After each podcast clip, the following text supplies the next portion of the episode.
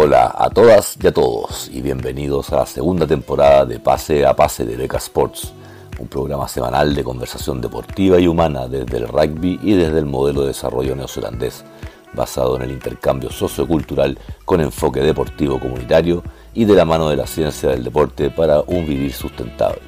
Hablaremos de rugby desde lo inexistente o emergente hasta lo competitivo nacional e internacional, principalmente de Nueva Zelanda considerando un modelo exitoso de sustentabilidad desde el cual poder tomar ideas, técnicas, tácticas y conocimiento a adaptar a nuestra realidad chilena y latinoamericana.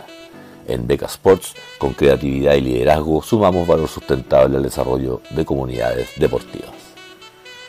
Aquí comienza Pase a Pase. Hola, hola, hola, bienvenidos. Fases 11. Hola Fran, invitado, pero topísimo, y, pero más que, más que en, la quemada de lo que estamos viviendo en el mundo entero con la pandemia, un gran científico, un gran amigo del rugby eh, de, de, la Universidad Católica. Luego jugamos juntos, después nos reencontramos como entrenador de mi hijo eh, y después él se tuvo que ir y yo quedé reemplazándolo, ayudando a, a Munita y bueno, y ese fue un año bonito y, y aquí estamos. Y la verdad es que bienvenido, Tomás, ¿cómo estás? Hola, bien, muchas gracias por la invitación. Hola, Francisco. ¿Qué tal, qué tal? Buenas tardes para, de parte mía, pero yo sé que son muy buenas noches para ustedes. Sí, así es, buenas noches. Sí, fue difícil llegar a congeniar horario con estos, con estos dos hombres de ciencia. Y, y finalmente lo hemos logrado. Estamos grabando un martes por la noche eh, martes 13, a las 22.20. Mira, eh, para un programa que vamos a lanzar seguramente el viernes o el sábado, seguramente el sábado. Así que porque la otra mitad la vamos a grabar el viernes con Fran. Así que eso, y, bueno, bienvenido Tomás. Quería, mira, yo eh, quiero que tú hagas un brief, un brief de, a lo que te dedicas, a lo que estás haciendo, porque yo seguramente voy a equivocarme muchas veces. Sí, no hay problema. Mira, a ver, em, yo soy biólogo de profesión. Em, hice un doctorado en biotecnología, pero mi especialización es en la biología computacional, que es una mezcla rara del uso de herramientas computacionales, matemáticas, eh, con aplicaciones informáticas para estudiar diversos fenómenos que están relacionados con, con los sistemas biológicos. ¿ah? Cuando digo sistemas biológicos me, me refiero a, a, cualquier cosa que, que esté medianamente viva. ¿ah? Eh, yo además soy, desde esa perspectiva, el subdirector de uno de los centros nacionales de excelencia en investigación, que es la Fundación Ciencia y Vida. Estamos agrupados en, en términos de la ciencia en, en, centros de investigación. El nuestro es uno de los centros eh, más grandes y más prestigiosos que, que tiene Chile, aunque lo, lo diga yo, pero es, es, la verdad desde ese punto de vista. Eh, además, somos uno de los pocos centros, si no el único, que hacemos ciencia fuera de la universidad porque somos una fundación y como tal eh, somos privados, pero sin fines de lucro. Y en, eh, en, la fundación nosotros hacemos ciencia biológica en términos generales, pero eh, yo me dedico al modelamiento con sistemas, con computadores de diversos fenómenos de la vida. ¿no? Y uno de los aspectos que venimos estudiando hace rato es la dispersión de enfermedades infecciosas. Construimos modelos computacionales que ayudan a entender cómo se dispersa la enfermedad infecciosa y cómo uno puede luchar contra ella, qué pasa si pongo una cuarentena, qué pasa si la saco, si, hago que la mitad de la población obedezca, si vacuno la otra mitad, ese tipo de preguntas que uno se puede hacer que son, son contundentes y muy relevantes. Hoy día, nosotros las venimos estudiando ya hace varios años, yo diría más de unos 10 años.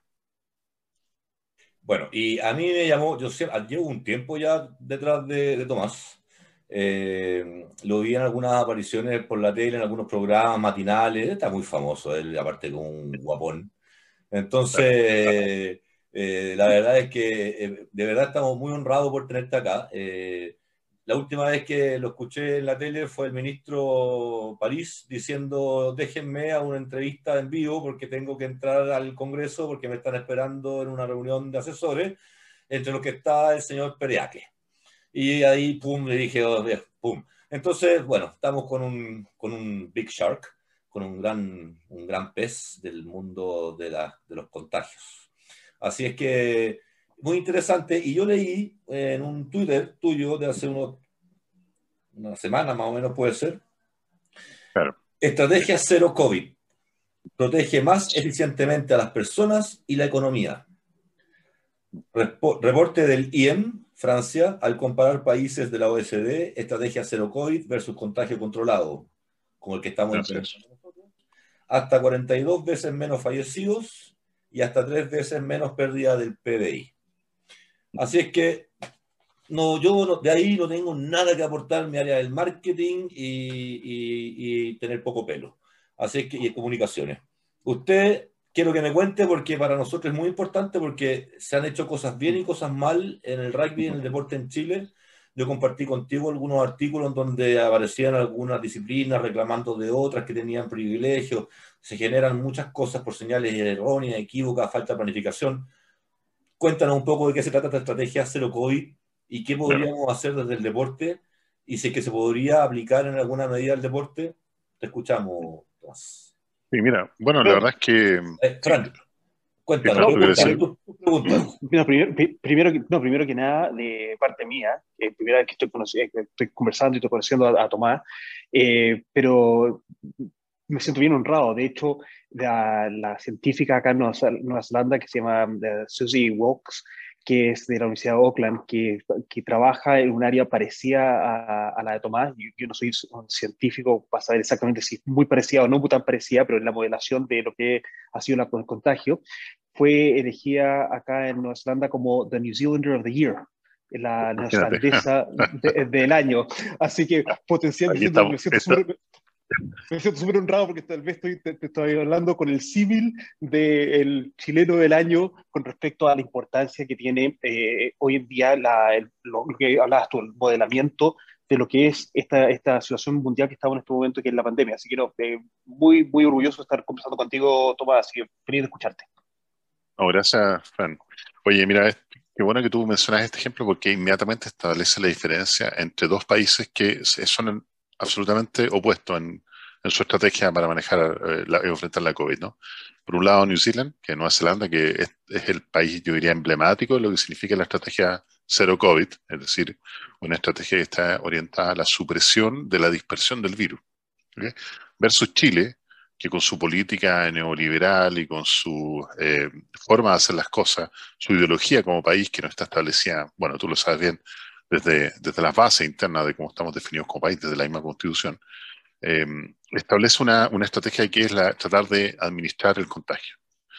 Y mm, si bien es cierto, este es un, el que mencionaba Gustavo, es un documento que salió hace un par de semanas atrás, que lo, lo liberó un instituto, que es un think tank eh, francés, que se llama eh, Instituto Económico Molinari, eh, en realidad es eh, redescubrir la pólvora, en el sentido de que los epidemiólogos y la gente que se dedica a la dispersión de enfermedades infecciosas siempre han sabido que la mejor forma de, evitar una pandemia es evitando el contagio, no administrando el contagio. Y la verdad es que Chile no es el único país que eligió la administración del contagio. La mayoría de los países del mundo escogió este, este mecanismo para enfrentar la pandemia. Pero hay algunos países muy emblemáticos, New Zealand, por cierto, con eh, eh, Lucinda Ardern, que es extraordinaria, nos debería gobernar a todo el mundo. Por lo menos yo estaría feliz de que nos gobernara en Chile. Eh, escogió la estrategia completamente al contrario. Si, uno va a la historia de las epidemias, y por ejemplo nos referimos a la, a la última pandemia que nos azotó, una pandemia infecciosa parecida a la que, se, a la que estamos tratando hoy día, que es la mm, gripe española que se dispersó por el mundo producto de los soldados que venían volviendo de la Primera Guerra Mundial, estamos hablando de 1919-1920, eh, contagió más o menos entre 50 y, perdón, entre, el orden de 500 millones de personas en el mundo y murieron entre 50 y 100 millones de personas. Es, gigantesca la, la pérdida de, de, de, vidas en, en, esa pandemia, ¿no?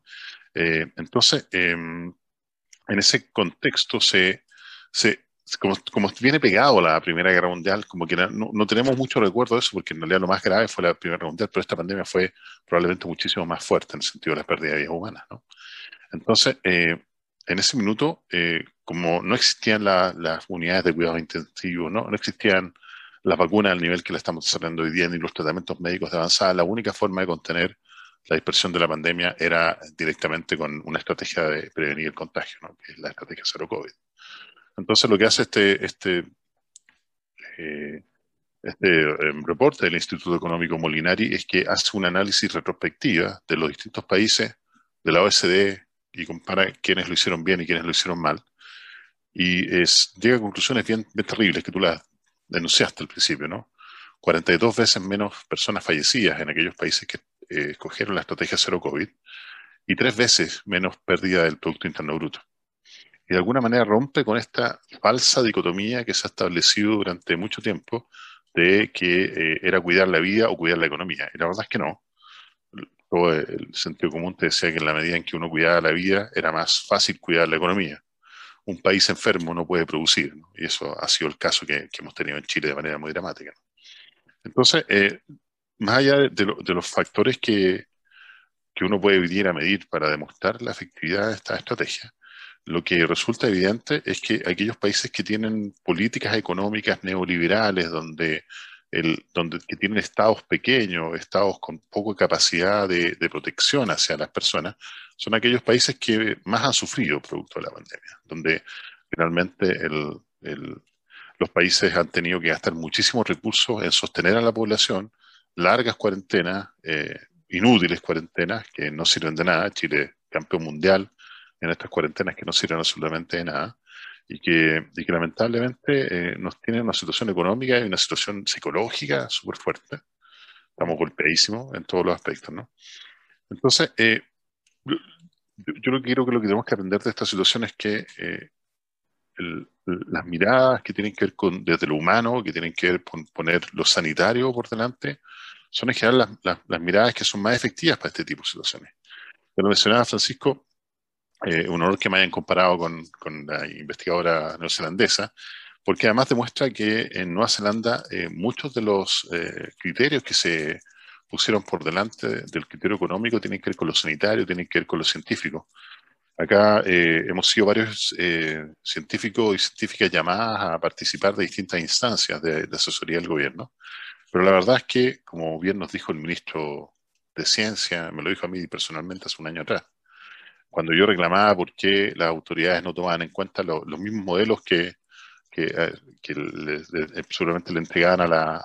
Eh, no es presidenta, es, primera ministro, ¿sí? Al primer ministro, sí, sí, sí. al primer ministro neozelandesa, los científicos, eran muy parecidos probablemente a los, a los modelos que nosotros le entregábamos acá al ministro y por su intermedio al presidente, y que finalmente no, no servían de nada porque tal como me dijo el, el ministro de Ciencia en su minuto, las decisiones son políticas y como tales, entonces, cualquier otra variable económica, sanitaria, queda por debajo de la decisión política. Ese es un bombazo el que estáis tirando acá. No, ya lo he dicho varias veces, así que. Ah, ya.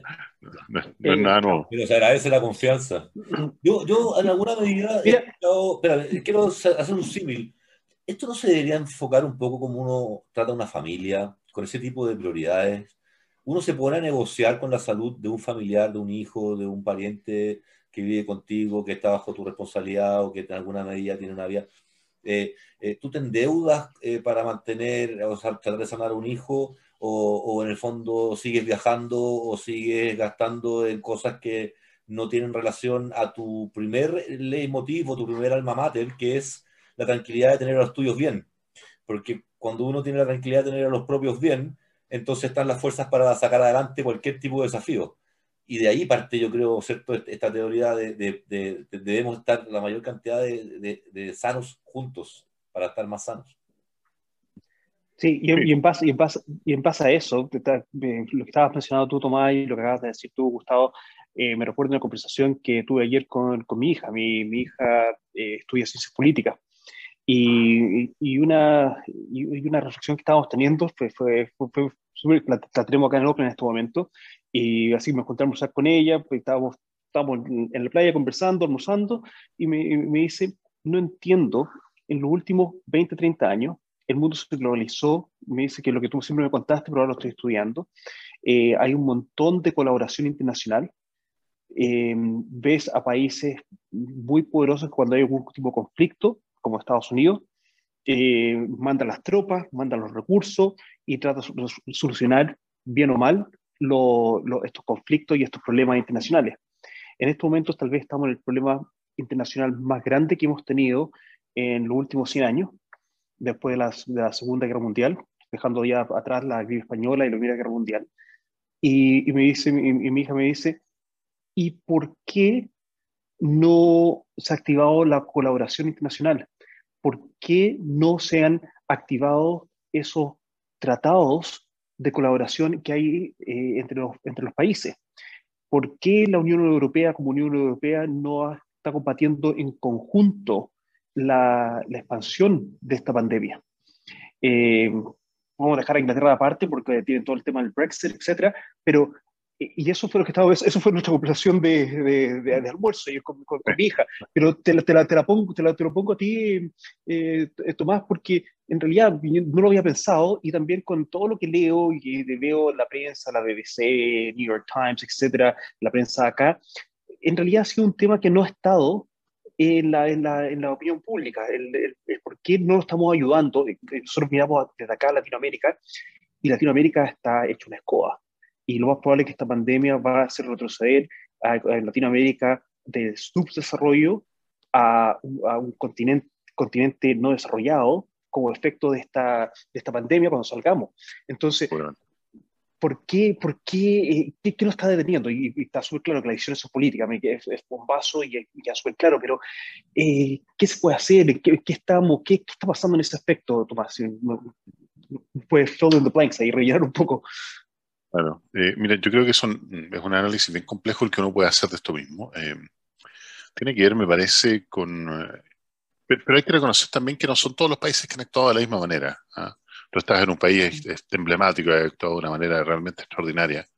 Eh, no solamente Nueva Zelanda es un país que lo ha hecho muy bien, Corea del Sur lo ha hecho muy bien, Singapur lo ha hecho muy bien, eh, Australia lo ha hecho muy bien también. Sí, excepto Nueva Zelanda y, Australia son, son islas, Taiwán también lo ha hecho muy bien. Hay algunos países que destacan eh, por su grado de desarrollo, por la forma en que han enfrentado la, pandemia. Pero, por ejemplo, un país que lo ha hecho muy bien es Cuba a pesar de que tiene un, desarrollo tecnológico bastante bajo, han sido capaces de luchar contra la pandemia porque la verdad es que no hay que ser muy tecnócrata para darse cuenta que aquí lo mejor, la mejor forma de solucionar este problema es evitando la dispersión del contagio. Eso, eso es lo más relevante.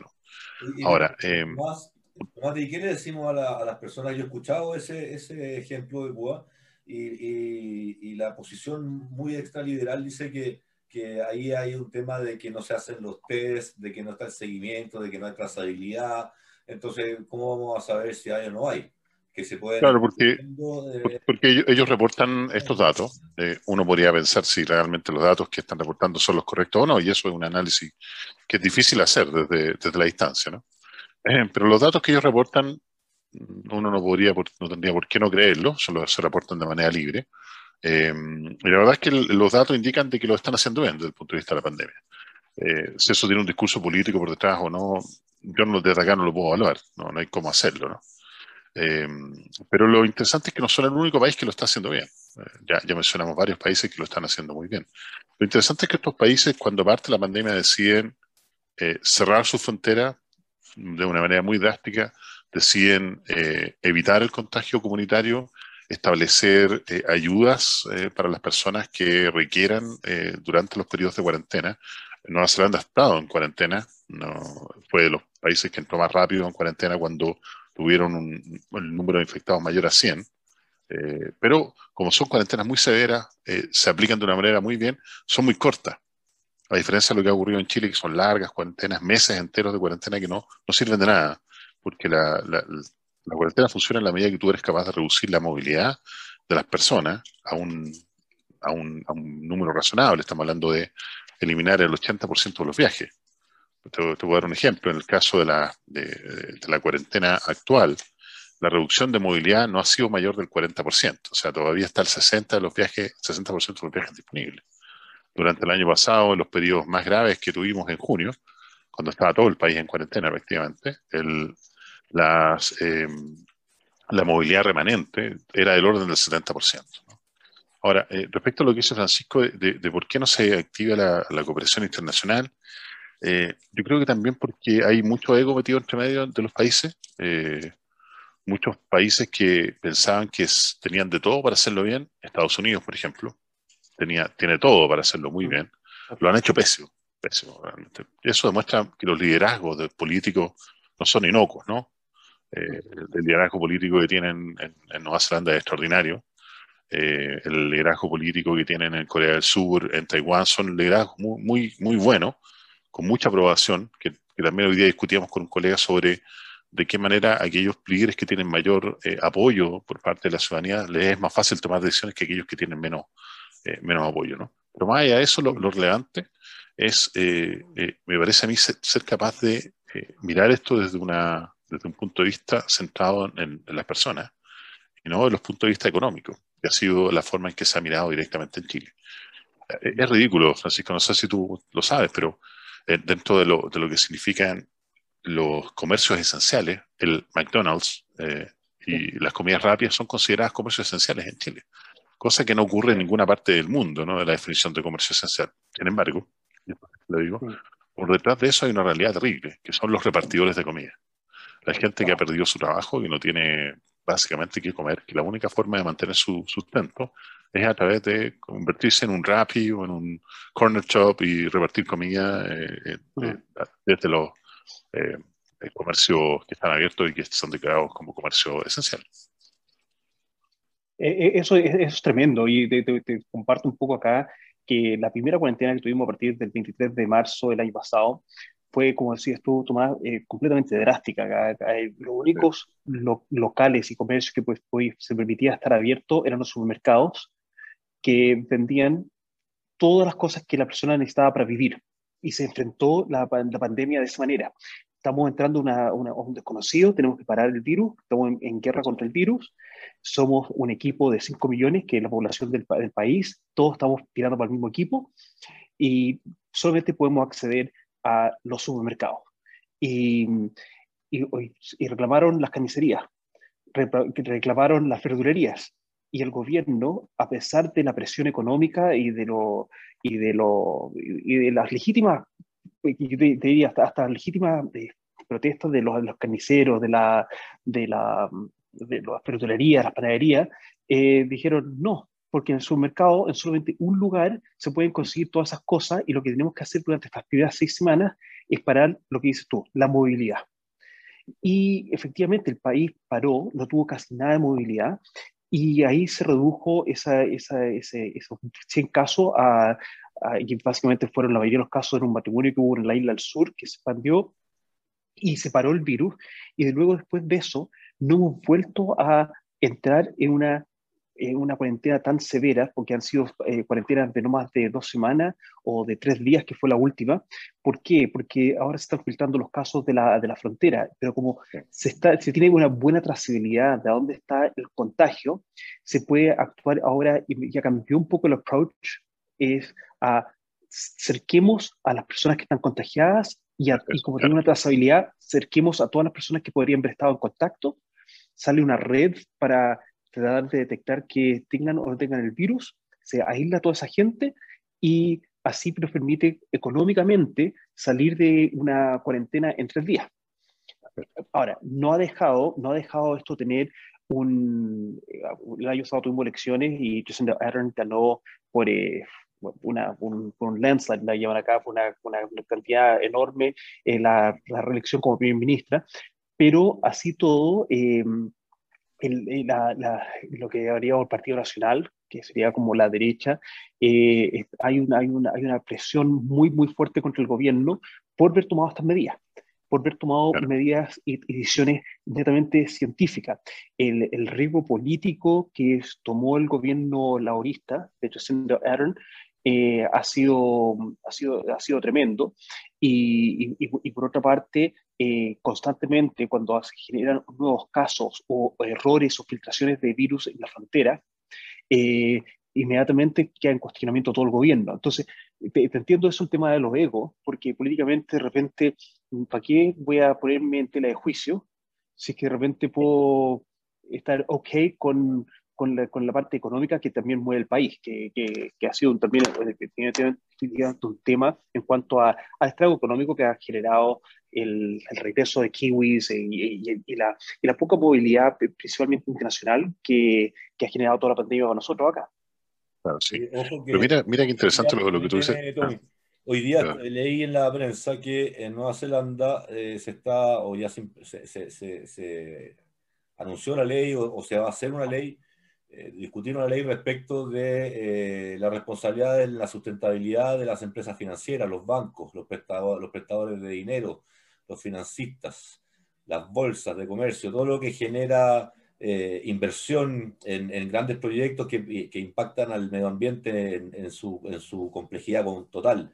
Eh, ese es el enfoque que trasciende más allá de un partido centro-izquierda o centro-derecha.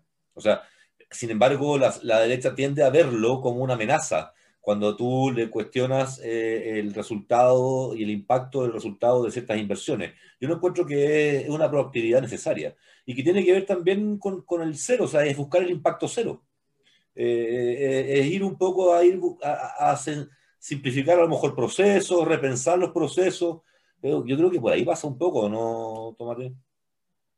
Sí, mira, me, parece que hay varias cosas que interesantes que, estamos discutiendo. Una es esta idea de que siempre va, a haber alguien que va a tratar de tener un aprovechamiento político de la situación. Ah, parece ridículo que eh, haya un partido opositor eh, a Jacinda Darden hoy día de que se le filtran dos o tres infectados por, porque eh, justamente el PCR no les dio positivo cuando, cuando llegan, porque les tienen que hacer PCR, ¿cierto? Eh, y, y, se le viene todo el mundo encima. Y, parece ridículo comparado con la situación que estamos teniendo hoy día, nosotros con las UCI al 97%, con 30.000 fallecidos en, en, un país de 19 millones que somos hoy día si uno lo mira por la cantidad de personas que somos, uno de los países que más fallecidos por millón de habitantes tiene el mundo. Eh, no somos el que más, pero somos, estamos ahí entre los cinco primeros, ¿no? Entonces, eh, parece de, alguna manera que cualquier cosa que las autoridades vayan a hacer siempre va a haber algún tipo de aprovechamiento político.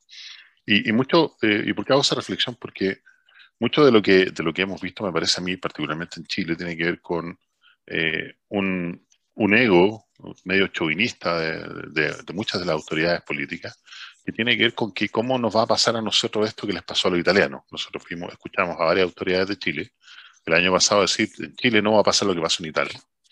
Y la verdad es que ha pasado algo bastante similar. Eh, por cierto, no tan concentrado como les pegó a ellos en Italia, porque eh, si es cierto las cuarentenas no fueron muy eficientes, sí eh, permitieron disminuir igual, de todas maneras, el número de personas fallecidas, pero no estamos contando ya 30.000 personas fallecidas.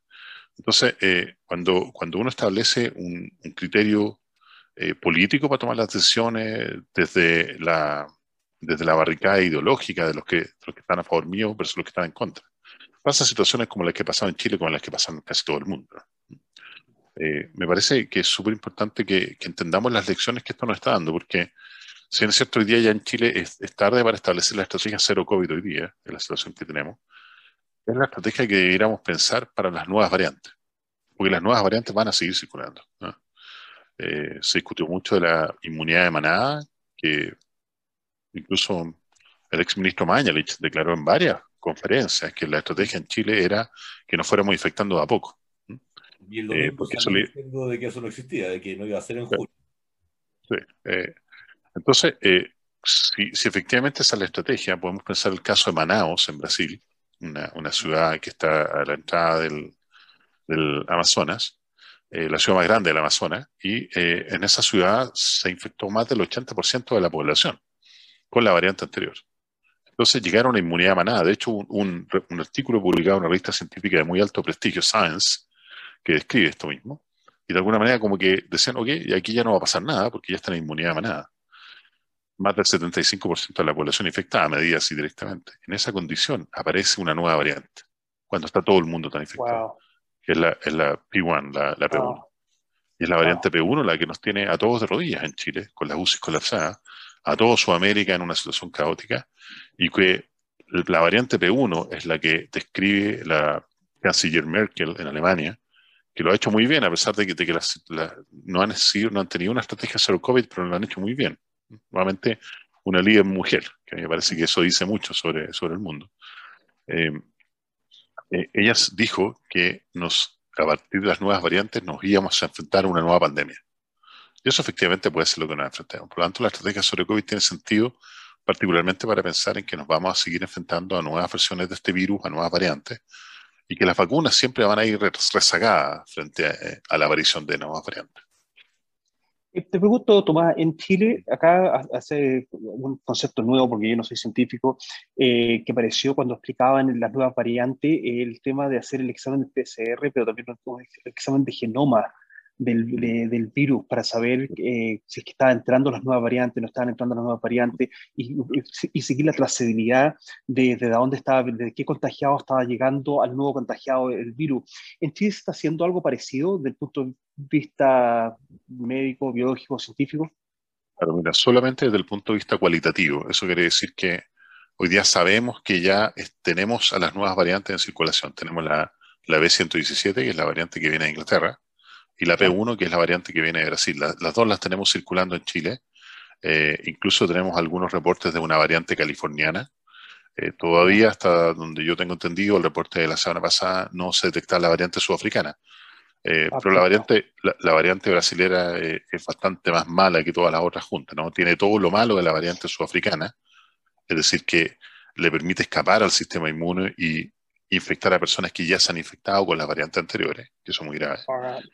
Y, además tiene todo lo malo de la variante B117, que produce mayor carga viral, las personas duran infecciosas por más tiempo, eh, cuando las personas se agravan están más tiempo en la UCI, que es lo que entre otras cosas tiene el sistema sanitario colapsado en Chile. ¿no?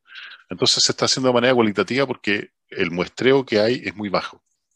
Nuevamente porque no están dispuestas las capacidades eh, a, diferencia del caso de, Nueva Zelanda, que yo, admiro mucho Nueva Zelanda. Cuando quieran voy a ir a Nueva Zelanda, yo feliz, ¿no? Que ahora las fronteras no va. Eh, tengo un colega muy querido, James Liu, que es profesor de Massey University. Eh, Perfecto. Así que le mando saludos, no, no me va a ver, pero entonces, Nueva Zelanda es un país que apuesta por su ciencia. La ciencia es parte del motor del desarrollo de los países y Nueva Zelanda apuesta fuertemente en ella. Entonces, eh, no me extraña que The New Zealander of the, Year sea una científica que haya ayudado a, lidiar contra la pandemia, porque demuestra el, rol que la ciencia juega en la toma de decisiones informadas, ¿no? cosa absolutamente contraria a lo que ha pasado en Chile. Esto lo menciono porque, eh, si bien es cierto, deberíamos estar haciendo vigilancia genómica, eh, no lo estamos haciendo. ¿Cuántos ministros despidieron del, del gobierno, del ministro de salud por mal comportamiento, porque se fuera a la playa? No sé. O sea, ahí hay, está la ciencia, digamos. Perdona, Tomás, dale. Sí, No, no, eso. Deberíamos estar vigilándola. Pero, y, y, sabes, la verdad, Tomás y Gustavo, que en realidad acá tenemos un approach de de, procedimientos a las cosas y, de procedimientos desde el punto de vista procedimientos científicos, procedimientos operacionales en, general. Eh, en este momento me encuentro en la, en la clase de, que tengo en County Spanish Rugby Union, en uno de los salones en el estadio, donde tenemos a, nuestro grupo de, de, acá. Y lo que estábamos hablando antes de conectarme a esta llamada era sobre referencing, que era cómo hacer referencias o encontrar material que sustenta las opiniones que están teniendo los, mis alumnos con respecto a ciertas tareas que ellos tienen que estar, tienen que estar realizando en la parte práctica.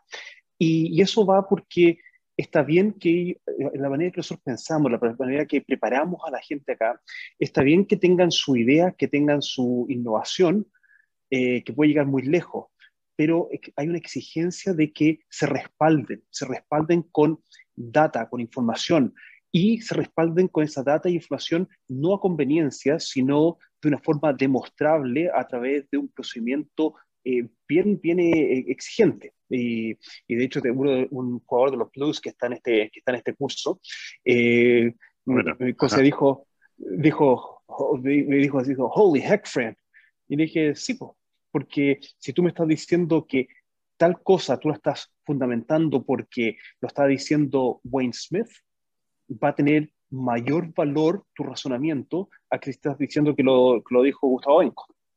Eh, y, y, y, esa, y esa noción de, de, de, procedimiento es como formamos a la gente. Entonces, claro, eso ya difundido a través de la sociedad eh, hace que podamos darle mayor o sea, aceptabilidad a que el gobierno al final no nos gusta y todo, pero que nos ponga en cuarentena, que estamos hace ya 13 meses con las fronteras cerradas.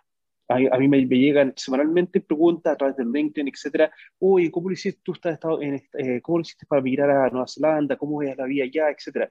Y mi respuesta es, en realidad, las fronteras continúan cerradas. Nosotros no podemos salir de Nueva Zelanda. Yo no puedo viajar a Chile a ver a mis papás. Y si logro salir de Nueva Zelanda, puedo salir tal vez vía Australia a partir del 19 de abril, que se abrieron las fronteras, eh, tendría que vía Australia de repente encontrar algún tipo de vuelo que me deje a Estados Unidos para vía Estados Unidos llegar a Chile.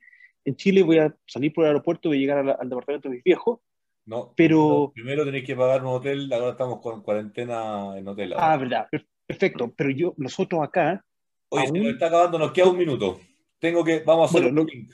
Vamos a hacer otro link. Vamos a hacer, vamos a hacer otro link, pero lo que te quería decir, Gustavo, yo acá, si yo salgo del país y vuelvo a entrar, tengo que asumir mi costo de 5 mil dólares por dos semanas de cuarentena obligada en hoteles de manejo de eh, transeúntes al volver al país. Aquí son 400 mil pesos por tres días, algo así, ¿no, Tony? No, no sé el, no sé el costo. Pero acá no funcionan bien, seguramente en Nueva Zelanda sí funciona. Vamos a quedar ahí. Ya, listo, listo, chao. Ya, volvimos. Gracias por esperar. Gracias, Tomate. Gracias por la paciencia. Estamos interrumpiendo su trabajo a las 11 de la noche y está trabajando por, todos nosotros. Oye, deja, deja, hacer un comentario así de anécdota. Eh, pues yo tuve una, una reunión grande con eh, nuestra jefa de escuela, que es la, de, la decana, que vino a reunirse con el CEO de, de Counties y, tuve una reunión con, conmigo y con, eh, con Jeremy Wara, que tú sabes muy bien quién es, eh, Gustavo. Sí con respecto a cómo tratar de fortalecer nuestra, nuestra relación y, crecer con respecto a lo que estamos haciendo acá eh, ocasionalmente en counties y, tratar de ramificar, no como el virus, pero ramificar eh, la contribución que hace la educación a esta provincia que es de Counties Manukau. Y, y Curry ha, pasado por acá un par de veces, que estoy, y, y, justo ahora cuando colgamos me dice, ¿qué estoy haciendo? Y le digo, no, estoy hablando con, eh, con Tomás, y le digo, ¿quién, ¿quién, es más o menos Tomás? Y me dice, me dice, wow, bro, me dice. Y yo le digo, y le digo, pero estamos esperando que se reconecte Gustavo porque se nos acabaron los 45 minutos de, del WhatsApp, porque podcast de, de bajo presupuesto. Y me dice, esto es completamente grassroots. Se fue tu, se fue tu imagen. Oh. Lo perdimos. Hay, hay, muy grassroots, pero ese grassroots Ese grassroots es culpa de él, no fue culpa del, del administrador. Oye, bueno, eh, mientras tanto, te invito, Tom, a. Supongo que se va a conectar de nuevo. Mm. Eh, te invito a, a ver de qué manera una estrategia COVID-0 puede ser llevada al deporte, porque nos queda mucho tiempo. Las comunidades deportivas están con ansiedad y con ganas de hacer deporte. Ahí viene Fran. Eh, se han hecho esfuerzos desde el punto de vista, vamos a hablar del rugby, que es el que más nos congrega. El rugby el año pasado tuvo un torneo eh, de asociación.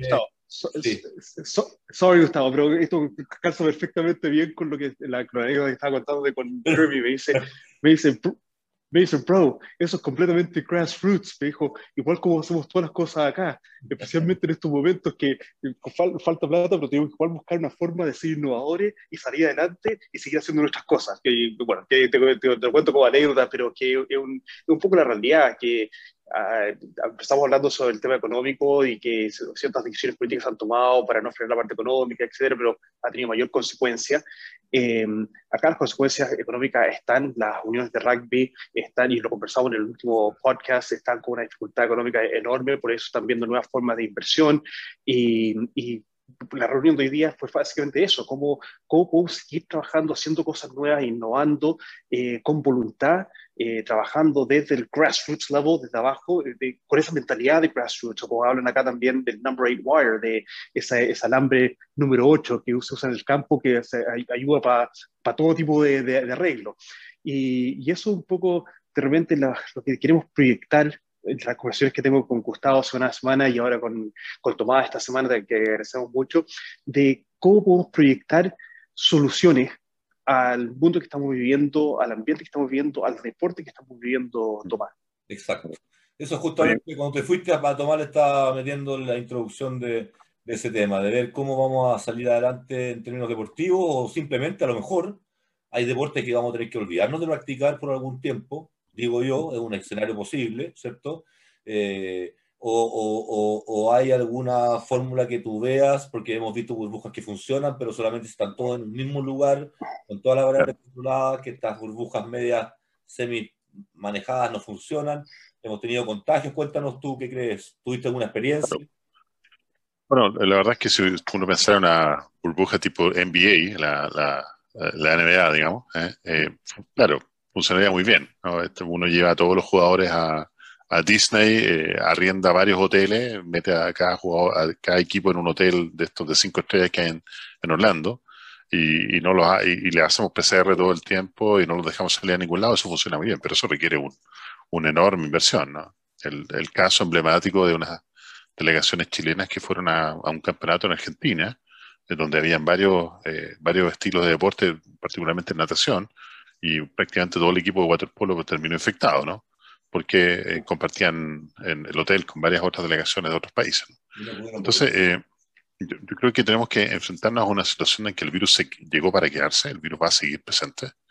Eh, es cierto que las vacunas han progresado muchísimo y particularmente las vacunas basadas en esta tecnología que se llama RNA mensajero, mRNA, como son más rápidas de producir, uno esperaría que seamos capaces de agarrarle el ritmo al virus en algún minuto. Todavía no lo hemos hecho este año no le vamos a poder agarrar el ritmo, todavía el virus nos va a llevar ventaja, particularmente con estas nuevas variantes.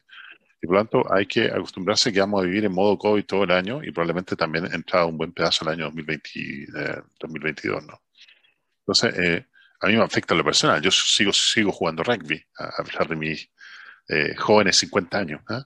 Todavía juego en, los Gauchos ahora, ¿ah? que es un equipo que juega en la, en la segunda división del, del rugby de Chile. ¿no? ¿Ah? Católica de la primera edición y Gauchos de la segunda. Eh, y, estamos desesperados porque invertimos muchísimo tiempo, muchísimas ganas de todos nosotros, de todos los jugadores, de, de todos los que conformamos a la familia Gaucho, en poder por fin. Nueva, están con club nuevo, están pero ahí. Tenemos cancha nueva, tenemos club nuevo, tenemos de todo y, estamos ahí, pero no podemos ni siquiera usarlo. Entonces, eh, y, la verdad es que fue súper difícil tomar la decisión de dejar de ir a entrenar. Eh, yo mismo, de alguna manera, planteé mi, mi, punto de vista a la, directiva del club. Eh, yo era consciente de los esfuerzos que se hacían durante el, el, periodo que volvimos a entrenar hace un poquito más de un mes, eh, de mantener la distancia física, pero es rugby, no, no se puede mantener la, distancia física en el rugby. Hay situaciones en las cuales estamos prácticamente cara con cara, como si nos estuviésemos besando en el rugby. Eh, el scrum y otras situaciones que son muy de, muy de contacto físico y, es muy difícil mantener la distancia. ¿no? Eh, entonces yo, yo tendría la, tengo lamentablemente la sensación de que van a haber por, por, el minuto, mientras no seamos capaces de controlar esto, o que no seamos capaces de vacunarlo, porque el rugby en Nueva Zelanda sigue funcionando. Afortunadamente podemos seguir viendo rugby del que ocurre en Nueva Zelanda, ¿cierto?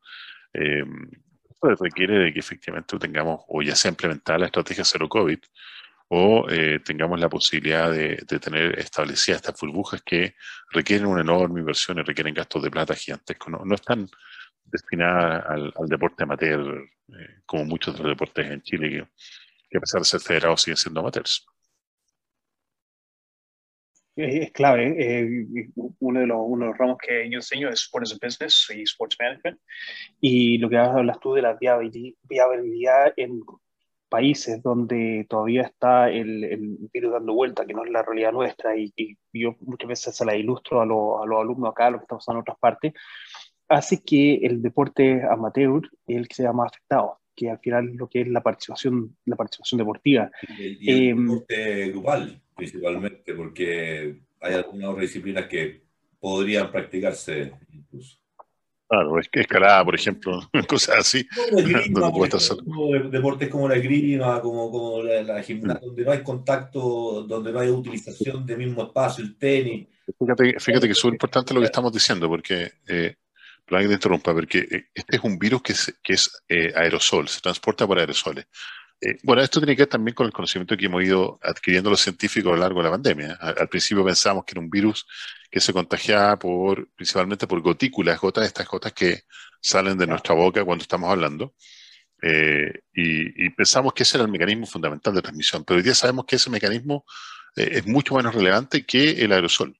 O sea, yo estoy hablando, el virus sale y queda flotando en el aire. Y si yo estoy hablando aquí y hay una persona a, 5 o 6 metros mío compartiendo este mismo aire, finalmente la puedo contagiar.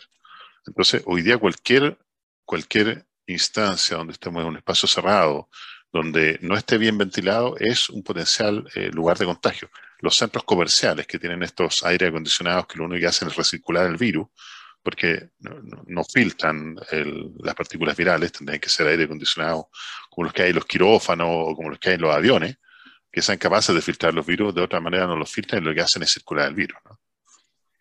Por lo tanto, lo que, y esto es una novedad para mí, eh, los aviones son algo seguro entonces para utilizar si es que quisiéramos trasladar a delegaciones, pensemos los tenistas, que de hecho lo mencionaron después de la Abierta Australia, de que por qué no son, se llevan a todos los tenistas y se radican por dos, tres meses en una ciudad como Melbourne, donde estuvieron, y juegan ahí seis, siete torneos, para que sigan, sigan, sigan jugando, eh, y esto a nivel profesional. Eh, los aviones serían un poco más seguros, por lo que dices. Y los aviones nuevos tienen filtros EPA. Eh, si es cierto, una capa de filtro EPA no es suficiente para filtrar el virus porque el filtro EPA la ranura del filtro es tres veces más grande que la del virus, lo que hacen es que se colocan varios filtros en distintas direcciones, varias capas, y cuando colocas varias capas reduce la transmisión del virus de una manera muy importante. Pero eso te evita la circulación del virus en aerosoles, pero el contacto directo, eh, si yo estoy, hablando a la, cara a, medio metro y te estoy escupiendo, porque cada vez que te hablo de cerca te estoy escupiendo de cierta manera, ah. con pequeñas gotitas, eso también está transportando virus, ¿no? Entonces, eventualmente se podría hacer, pero... ¿Las presiones positivas sirven también o no? Eh, sí, claro, claro. O, o, aire, o, por ejemplo, los aviones donde hay mucha extracción del, del aire también podría funcionar, pero aún así eh, este contacto muy cercano también evidentemente transmite el virus. ¿no?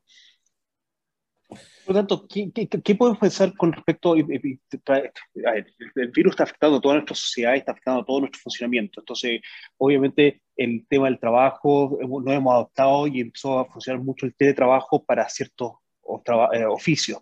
Eh, hay otros oficios que hay que seguir a, salir a trabajar de todas maneras.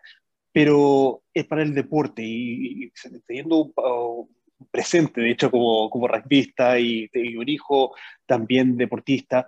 Eh, ¿Cómo ves tú en los próximos dos, tres años? Y, y, concuerdo contigo que el virus va a estar este año y va a estar tal vez el próximo año. De hecho, acá los contratos para los trabajadores en los hoteles de aislamiento son hasta diciembre de 2023.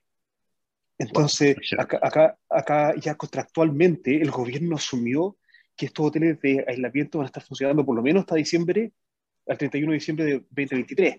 Em, va a estar dando vuelta. ¿Cómo ves tú el, el, departamento que estamos hablando nosotros, que es el, tema del deporte? ¿Cómo se puede llevar a cabo el deporte en el área amateur? ¿Y qué ves tú que se podría pasar con respecto al deporte en el área profesional en los próximos dos, tres años? ¿Qué decirle a las comunidades? Porque yo te digo, o sea, eh, tú tienes tu hijo, yo tengo el mío, los vemos, están entrenando por sus clubes online, como por si mañana dicen UPA, decir chalupa para meternos en el torneo nuevo. O sea, e, e, es esa la situación de, de ebulliente que está hoy en día en Chile respecto al menos del rugby de los top 8, top 10 o las dos primeras categorías, digamos. Están, están ahí, están ahí, están entrenando, entrenando, entrenando, esperando que mañana les den el ok para, para saltar a jugar. Entonces, frente a eso, ¿qué decir? Una cosa que se ha discutido mucho es, la, baja de los rendimientos deportivos que se van a producir una vez que salgamos de esto, ¿no? Es inevitable, ¿no? Los récords y la forma de, competir que teníamos antes de la pandemia seguramente va a ser distinta a post pandemia, ¿no? Y basta ver el fútbol internacional, lo, mal que están jugando, por ejemplo, algunos equipos, ¿no? Eh, o no sé, pues en el, en SLAR, hay, hay, mucha crítica sobre la forma en que están jugando Jaguares, porque están jugando mal, ganan igual, porque son extraordinarios, pero, pero están jugando muy mal, ¿no? Entonces, eh, yo creo que va a venir evidentemente una baja respecto al rendimiento de los equipos.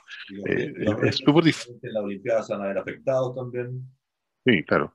Es que, el, fíjate que yo creo que hay algo que tenemos que entender y que es que va a ser imposible, a mi juicio, durante por lo menos varios años, como menciona Francisco, de volver a vivir la, vida previo a COVID. Eh, eso, eso ya no, ya no es posible.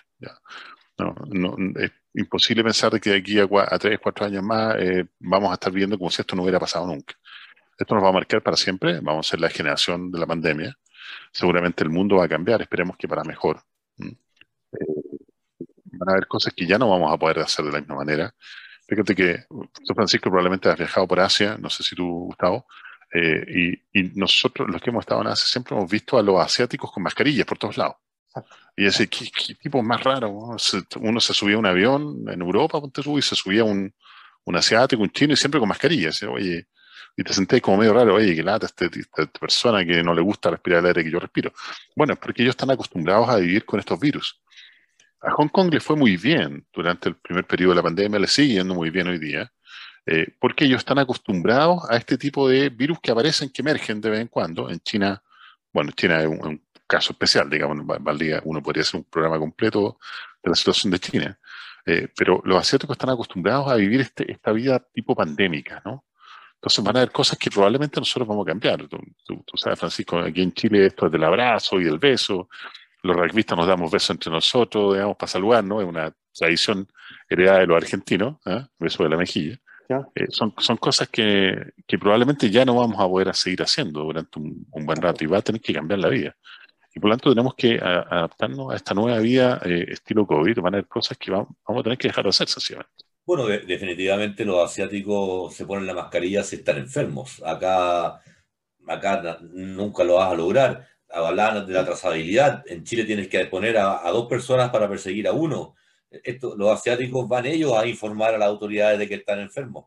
Eh, ellos ayudan a la trazabilidad, son proactivos en ese tema. Entonces, ahí hay un switch también que si nosotros somos capaces de, de manera cultural ir adaptándonos a eso, vamos a hacer que, que, esta nueva forma de enfrentar los desafíos diarios sean más accesibles. Debemos aprender ellos y ellos tienen una metodología ya más o menos probada, ¿no? Exacto. Mira, yo creo que, y, te lo mencionaba a ti varias veces, Gustavo, nosotros somos de esa generación de los 90, donde éramos los jaguares de América, íbamos hacia el desarrollo, éramos los líderes del, éramos los líderes del hemisferio, etcétera.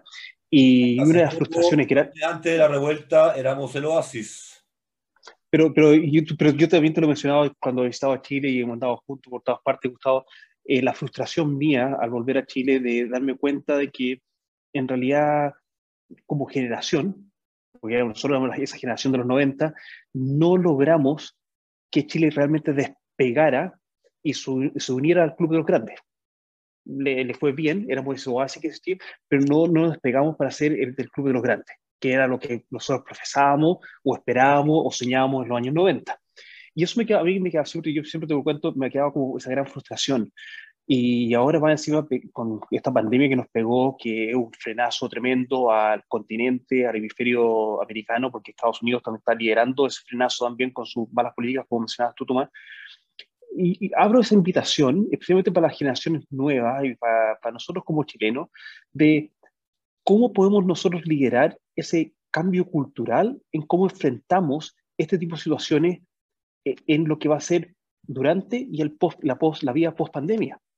A lo mejor no vamos a estar tan bien económicamente, pero cómo podemos llevar a cabo ese cambio cultural para poder innovar y vivir mejor post pandemia y de repente por ahí otra vez empezar a diferenciarnos nuevamente. Eh, que, esa, es la invitación que dejo abierta, porque que la pandemia va a afectar a todo el mundo, lo va a afectar, pero, y lo digo muy desde el punto de vista de que yo me veo frustrado porque yo me fui de Chile, vuelvo a Chile y me siento como, bueno, al final yo no colaboré para mejorar este, este despegue, pero ahora más encima con la pandemia, quiénes son los que podemos, a quiénes podemos hacerles invitación de que lideren un poco esta innovación y este cambio de cultural de cómo nos relacionamos, cómo trabajamos, cómo socializamos, eh, para que no nos vemos enfrentados a tan grandes consecuencias como podrían ser.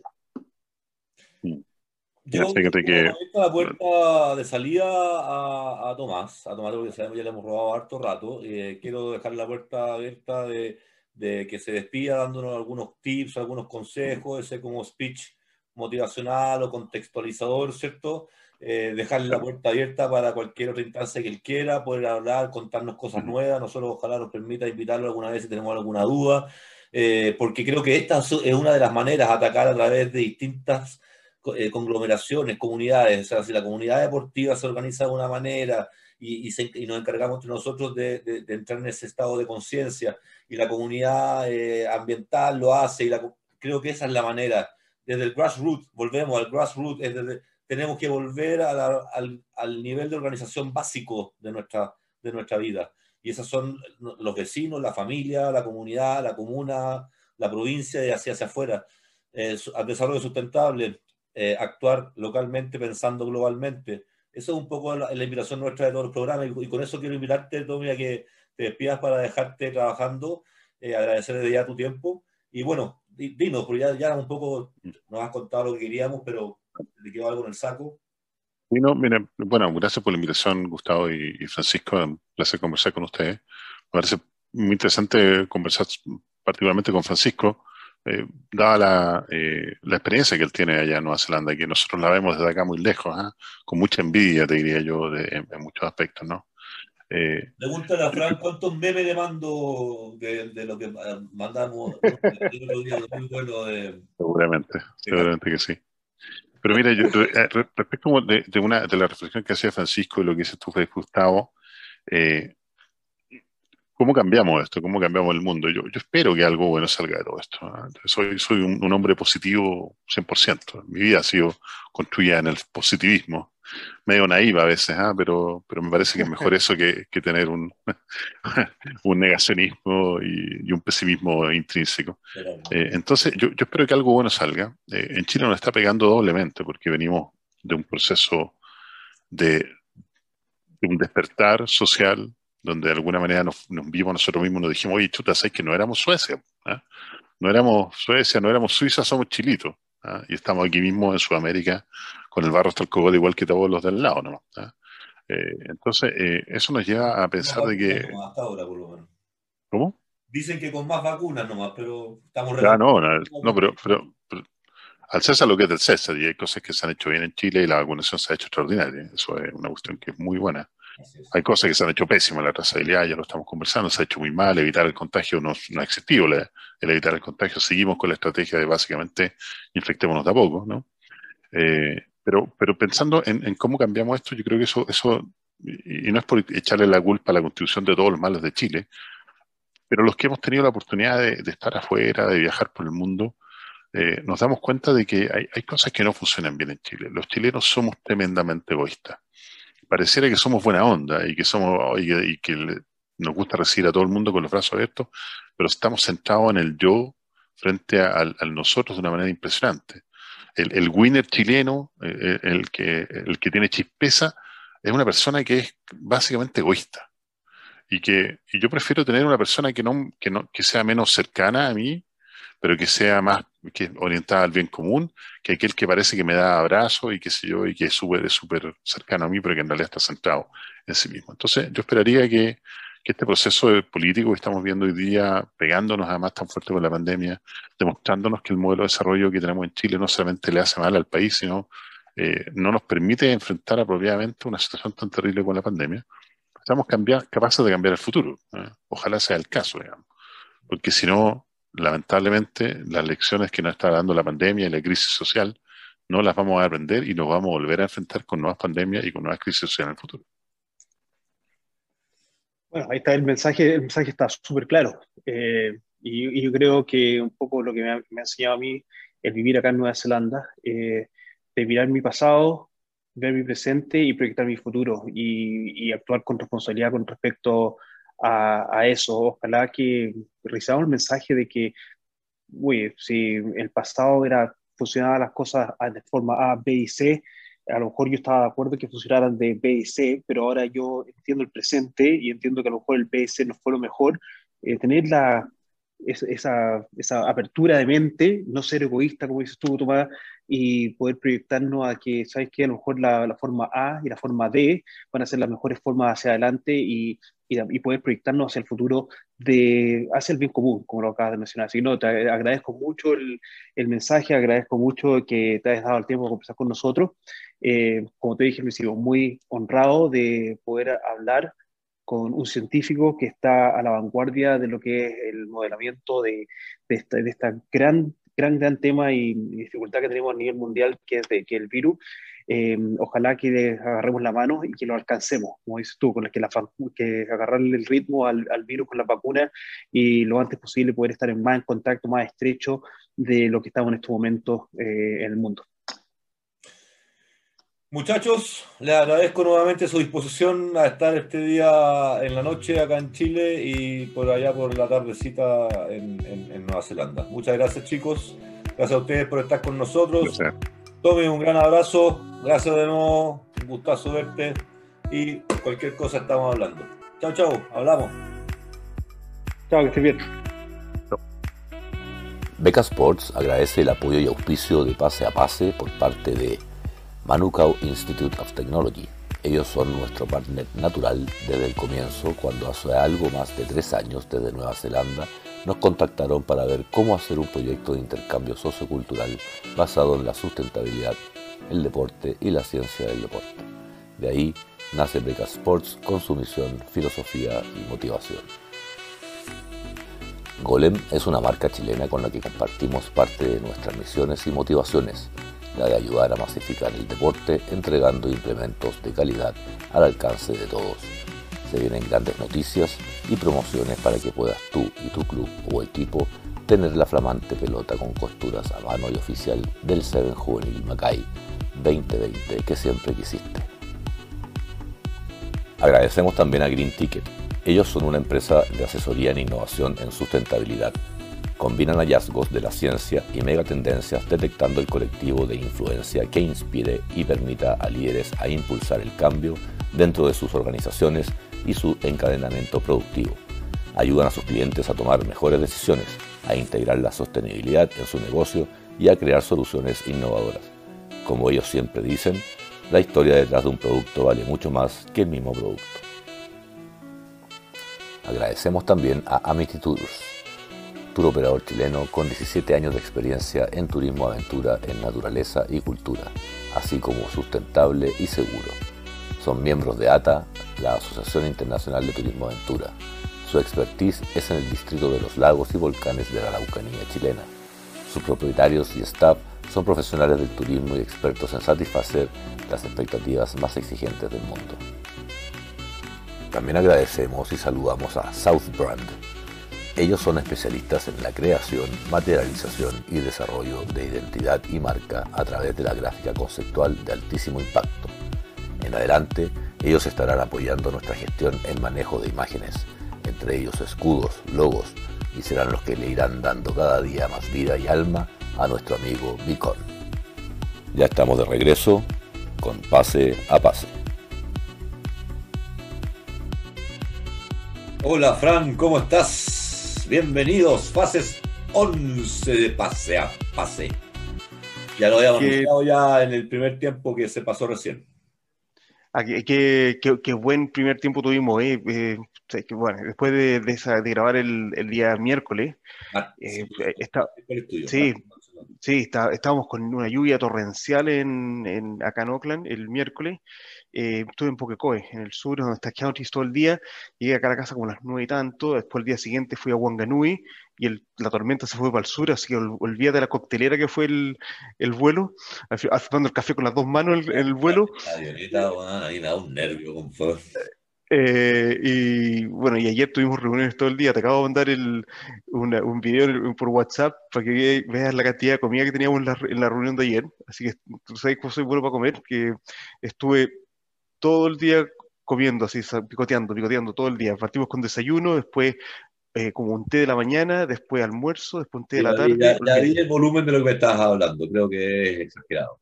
Era exagerado. De, hecho, me traje como dos, me traje como dos bandejas de ensalada y cuestiones para la casa noche. Así. Bueno, una semana súper intensa acá, súper, súper intensa. Eh, como, como, como, hablamos eh, con, con Tomás, eh, muy buena conversación el miércoles, fue un, buen alto en el camino la conversación con Tomás eh, el día miércoles y después esta semana hemos seguido a full, ya cerrando el primer, la primera parte del semestre, eh, comenzando ya las temporadas de invierno, que es principalmente el, rugby. Tengo partidos de hoy día con, con Sacred. esta próxima semana voy a estar tres días en Rotorua, después me voy de viernes a, a domingo a Hamilton con el First 15, entonces ya estamos ya en la parte final de, la, de las pretemporadas y, del, trabajo con los deportes a full en lo que es el año. Así que eh, bien ocupados por, por esa parte. Nombramos el equipo en Sacred Heart, el equipo de, de 27 en realidad hay 31, se nombraron a cuatro jugadores de desarrollo, que son jugadores más jóvenes, eh, que van a estar en el equipo. Em, mira, creo que tenemos un equipo bueno. No, no, no estoy convencido, y a lo mejor es feo que lo diga como, como entrenador. No sé si, lo, si, lo, si tenemos un equipo para ganar, pero tenemos un equipo muy bueno. Em, así que vamos, vamos a ver, vamos, vamos a ver estas próximas, estas próximas dos semanas cómo nos preparamos la última fase para, para, el, para el torneo. Eh, tenemos ahora con el campamento este próximo semana de jueves a, a domingo. Después tenemos un partido con Christchurch Boys que sube eh, a, a, jugar con nosotros el miércoles de la segunda semana. Y ahí ya estamos listos para, para entrar a la temporada. Así que, mira, a full con, con el rugby, eh, con varios otros trabajos que están apareciendo. No nos que pica, Fran, acá estamos frenados, frenados, frenados, frenados, y tú hablas de que estamos felices en el rugby, nos escuchan acá, ahora Argentina frenó esta semana también todos sus torneos, que también nos escuchan harto en Argentina, así que nos van a... ya llegaron este par que nos dice que, que en Nueva Zelanda están todos felices jugando rugby. Eh, eh, pero mira, pero, pero, pero, con ese temor que, que, con, lo que, con lo que tuvimos en el primer tiempo, pues, ¿no? El, el, la estrategia de COVID cero, ¿qué, qué, tema más interesante, Fran, ¿no? Justamente. ¿Qué tema más, qué, desafío más, más desarrollado, ¿no? ¿Qué, qué, qué, qué horizonte de, de, de, ver las cosas? Eh, qué importante eh, abrir, eh, de hecho, ayer jueves el, ministro de Salud eh, mencionó a, Tomás en, el, balance diario de COVID en, canal, en, ¿cómo se llama? Eh, cadena nacional. Cadena. entonces, eh, que, lo esté mencionando y que, que, él esté un poco modelando aquellas proyecciones y que haya estado con nosotros y compartiendo su apreciación respecto de lo que finalmente, además de enseñarnos un poco más del virus, eh, de contarnos también cómo ve el tema un poco en la aplicación deportiva. Eh, creo que fue un bombazo ese primer tiempo, o sea, eh, realmente Tomás y, nos habló como, como si no entendiéramos de nada, que es maravilloso, ¿cierto? Porque nos podría haber hablado en, código y ahí quedamos, ¿te fijas? Entonces... No, mira, yo quedé muy contento, de hecho compartí... Para cerrar, nos mandó un link que, que es el estudio de, de, de ¿cómo se llama? Del, de, Francia, del, del, Instituto Molinere. Sí, eh, eh, va a estar abajo el link, así que para que sepan, ¿ya? No, de hecho, eh, vi el link que nos mandó ayer. Eh, ayer, como, como, te cuento, estábamos en reunión con nuestros colegas de Hawks Bay, que acá, cómo, cómo funciona el sistema educacional y esto a nivel universitario. Hay revisión de pares constantemente, entonces a, anualmente tenemos una reunión donde viene, vienen los colegas de un instituto eh, a Instituto PAR y, tenemos conversaciones a nivel de gerencia, eh, marketing, eh, académico, investigación, etcétera, durante todo el día con respecto a, cómo está funcionando nuestro, nuestro programa de, deporte. Y, ah, conversan con, también con nuestros stakeholders, que se, llaman las organizaciones de industria con las cuales colaboramos y conversan con nuestros alumnos y exalumnos para ver, tener una, una mirada 360 con respecto a a cómo, cómo, estamos funcionando como escuela, cómo están funcionando nuestros programas, y una revisión de par, que se llama acá, una, un peer review que se hace anualmente, y nosotros también le hacemos lo mismo a, otras instituciones. Bueno, en resumen, eso, eso fue la razón por la cual ayer que trabajé desde la oficina en realidad, y, estuvimos todo el día, eh, hasta tarde, en, eh, en, la oficina con, con estas conversaciones, y, y al momento habían conversaciones cerradas, por ejemplo, cuando se juntaban a conversar con los alumnos, con los stakeholders, etcétera, pero permitía también mucho espacio para que nosotros estuviéramos conversando y nos ayuda también como eh, planteamiento estratégico de cómo queremos seguir trabajando y qué queremos seguir haciendo. Y eso me dio la oportunidad para hablar con mis colegas con respecto a la conversación que tuvimos con Tomás, que muy afortunado y, y, y en realidad el poder haber tenido yo la oportunidad de hablar con Tomás y esta visión extranjera de, cómo se está manejando el COVID en otra parte del mundo, con la cual tenemos una relación a través, eh, tuya, Gustavo, que con Chile y el, y el rugby en Chile y las comunidades del deporte en Latinoamérica, más eh, esta, esta experiencia de poder hablar con un científico líder con respecto a un estudio de un think tank internacional con respecto al manejo del COVID. Eh, nosotros como escuela... De... Pone como ejemplo a Nueva Zelanda cada rato en, el programa, en, la conversación, digamos. O sea, eh, no, ejemplo de, de, de estrategia COVID cero. Eh, para, nosotros, para nosotros como instituto, fue un, check de, estar haciendo buenos lazos de industry engagement en la área científica, súper bueno. Em, de hecho, mira, lo curioso, porque nosotros estamos más enfocados en MIT, en American Institute of Technology, estamos más enfocados en la parte deportiva pero EIT, que es la institución que, que nos estaba visitando, que es, eh, que es Eastern Institute Technology, que está ubicado en Hawke's Bay, en la misma provincia donde está nuestro amigo Francisco Deforme, entrenador de, de Scrum de Hawke's Bay, em, ellos están más enfocados a lo que es la salud pública como escuela de deporte. Su escuela de deporte está más, más enfocada a los estudios de la salud pública. Por lo tanto, están, estuvieron muy, muy interesados en, conocer un poco más de cerca, uno, la conversación que tuvimos con, eh, con Tomás, pero más, más interesado que eso es, oye, qué increíble cómo están ustedes de conectados acá como escuela, que están hablando con gente en el exterior, en el extranjero con respecto, de primera, en primera fuente, con respecto a lo que está pasando con el problema que tenemos actualmente. Hay, hay una situación de que estamos así hasta el, hasta el 2024 em, y eso, y eso va, va a modelar eh, cómo nuestra entrega de, educación va a variar, cómo varía domésticamente con nuestros alumnos por, la, temas económicos que hablamos con, eh, con Tomás, pero también cómo va a variar con respecto a nuestro acercamiento a nuestros mercados internacionales. Entonces, tener esta posibilidad de hablar con un científico líder en otra parte del mundo que habla de un estudio que ha salido eh, de una institución europea como el Instituto Francés de Molinere. Em, mira, es, todo, es toda una, es toda una, no sé, una, una, un rodaje de, intercambio de conocimiento súper valioso que, bueno, te, lo agradezco, Gustavo, porque para nosotros y para mí en lo personal me, sirve mucho. Ojalá que a los amigos que nos escuchan también les sirva el, eh, esta, este intercambio de conocimientos que es lo que tratamos de generar toda la semana. De repente a lo mejor nos desviamos un poco de lo que es el netamente rugby, tackles, pases y quién tan rápido, tan rápido se corre, pero te digo la verdad, como ejercicio que hacemos toda la semana, Em, esto no solamente producir para ustedes un, eh, espacio de, audición, que nos escuchen, que, se interesen por las cosas que hablamos, sino también un espacio de aprendizaje, conocimiento y intercambio de ideas que para nosotros y para mí y, el hecho que MIT apoya que, que, yo esté haciendo esto es un poco porque de la idea, de la conversación, del intercambio de ideas, lo que llamamos acá el IP, la, propiedad intelectual que podemos compartir.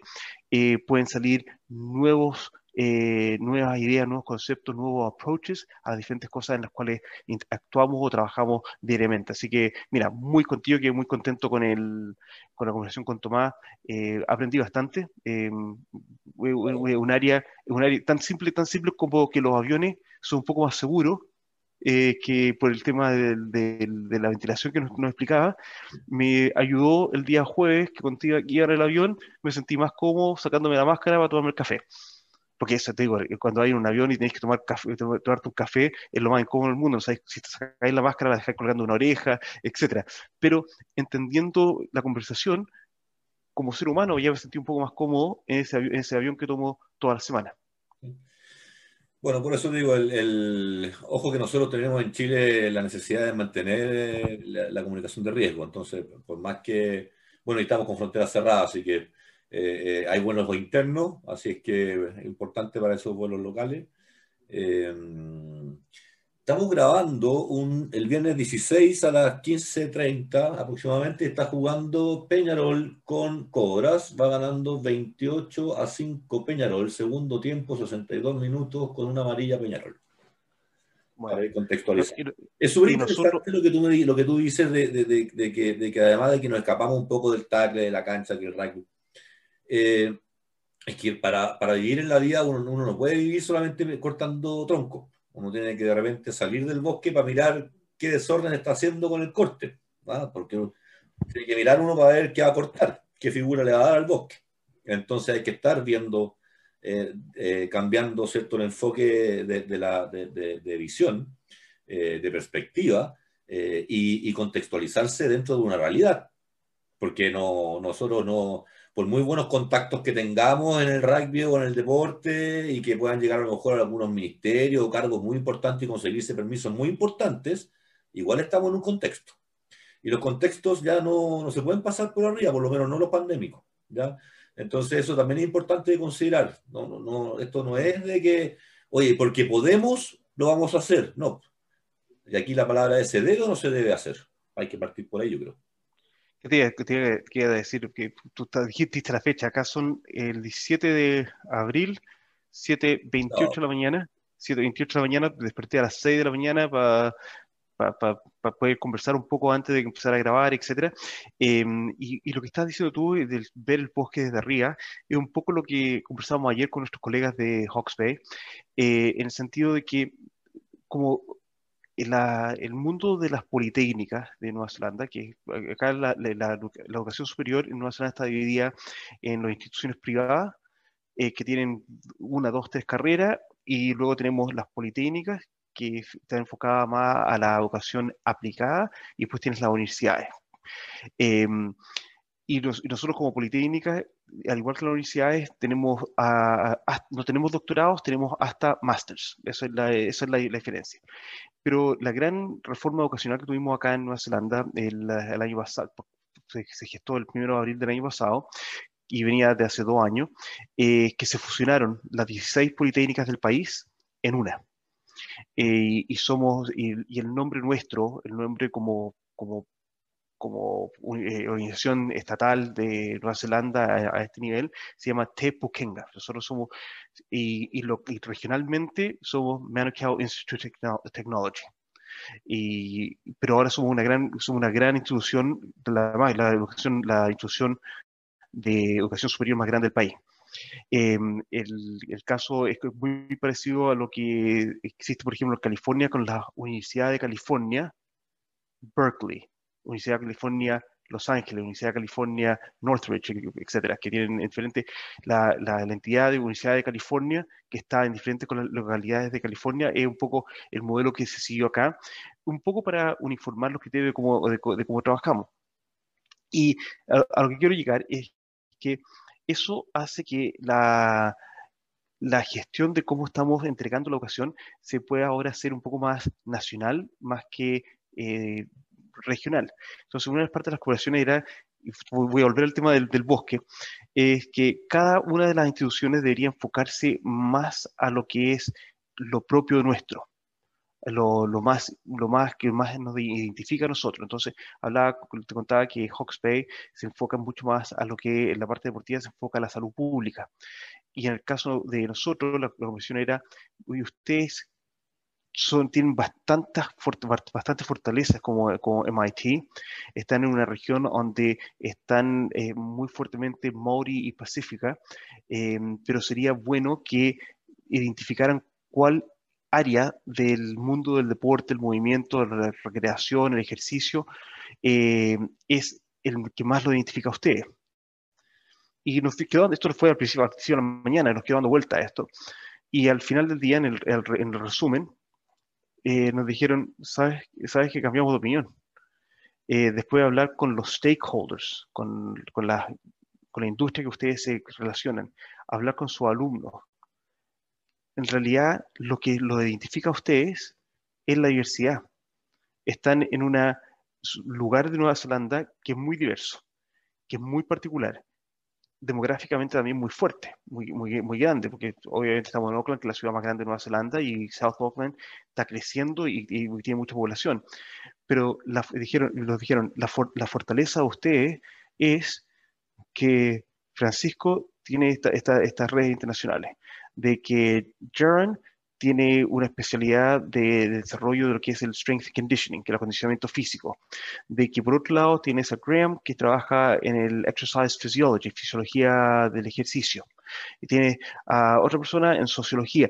Y todas esas áreas de especialización que las trabajan ustedes muy bien, sus stakeholders las valoran y sus alumnos las valoran porque están dando las posibilidades a cada uno de ellos de explorar sus fortalezas y a dónde puedan llegar, y todas esas necesidades existen, existen en esta región geográfica. Y fue como que perfecto, porque eso, es lo que somos nosotros, eh, es lo que somos nosotros. Pero eso es mirar el bosque de más arriba, porque ellos nos hicieron el comentario desde adentro del bosque, que es lo que tenemos que hacer, pero después de explorar el bosque y mirarlo un poco más de arriba, dijeron, mira, en realidad ustedes tienen que ser un poco más diversos, eso es la fortaleza de ustedes.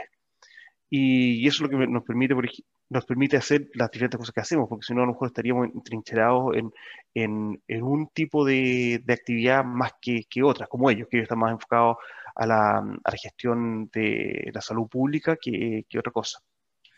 Pero está bien, yo creo, yo creo que el, el mercado da un poco para, para todo eso, eh, sobre todo en un, en un, país que está creciendo demográficamente, como tú dices, en Nueva Zelanda está creciendo harto en, en demografía y hay mucha gente con ganas de ir a aumentarla.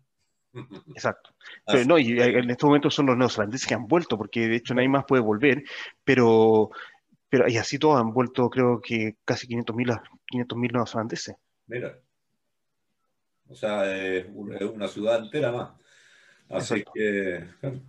Oye, eh, vamos a un poco. Eh, tenemos un tiempo más porque el otro ya está hecho con, con, con Tomás, así que te invito a que nos cuentes un poco de lo que está pasando allá con esta inclusión del Super Rugby para el 2022 de dos franquicias más, una fillana y la que ya, ya sabemos que existe, no ha podido jugar, que, que Pacífica.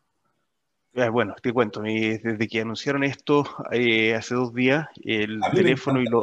A mí me encanta la noticia, me encanta. A mí, me, a mí me cansó ya la noticia, tengo que te juro la verdad que me, ya, ya me, me, cansó. Eh, a ver, partamos con Fiji Andrua. Fiji Andrua es un, eh, eh, esto se gesta, siempre han existido los Fiji Andrua, han, han, jugaron en el Global Rapid Rugby, que fue la liga que se organizó por el dueño del de Western Force de Australia, cuando fueron eliminados del Super Rugby, el Western Force, que de, de Perth, Australia, Australia, organizaron una liga que se llamaba uh, Rapid, uh, Global Rapid Rugby, que era una liga más bien asiática. Y tenían un equipo chino, un equipo de Singapur, un equipo japonés, eh, tenían este Fiji Andrua, hasta el Western Force, y, y, de hecho jugaron un par de partidos acá en, en counties, que andaban los estadios y jugaban en diferentes partes para aterrizarlo, etc.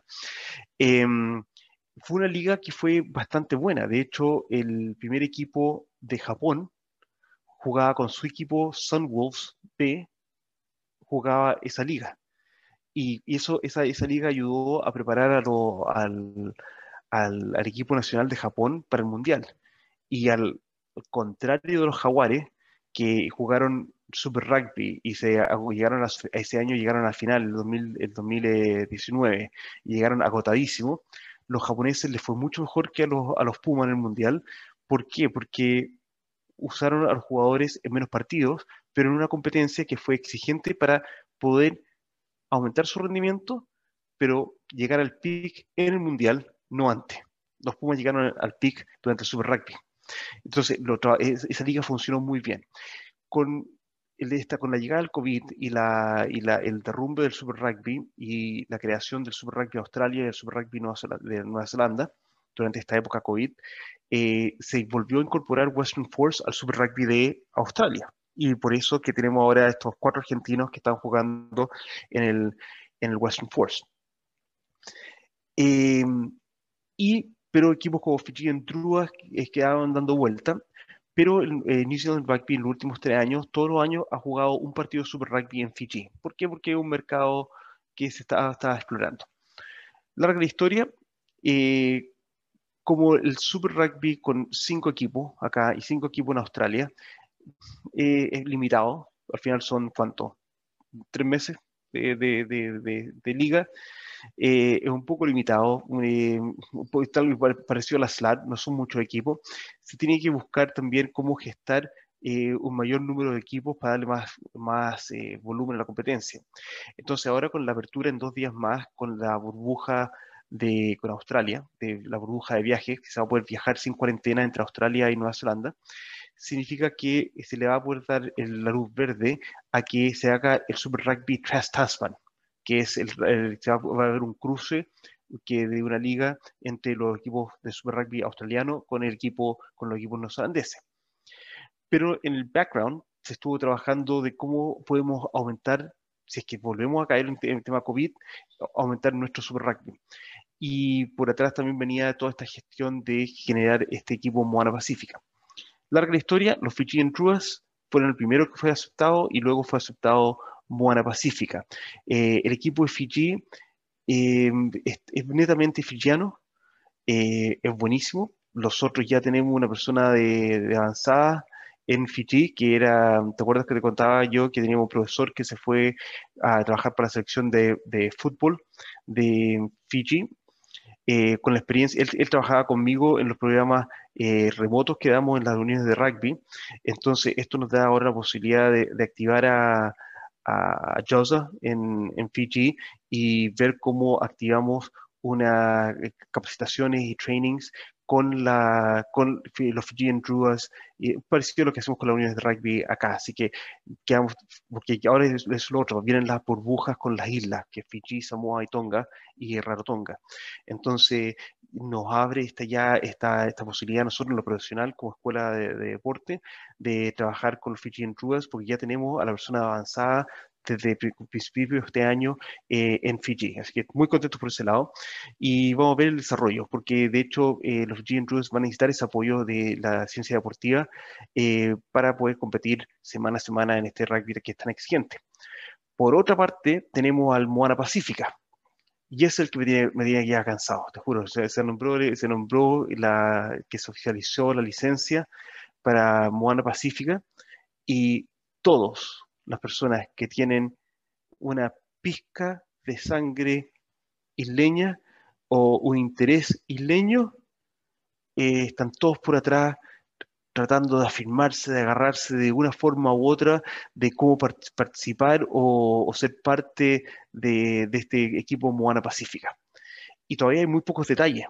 Eh, se sabe que al parecer van a estar en Bruce Pullman, que es también en nuestra, en nuestra área de, de Manukau que es un parque grande, que es un complejo deportivo, que van a usar ese complejo, al parecer, como centro de operaciones.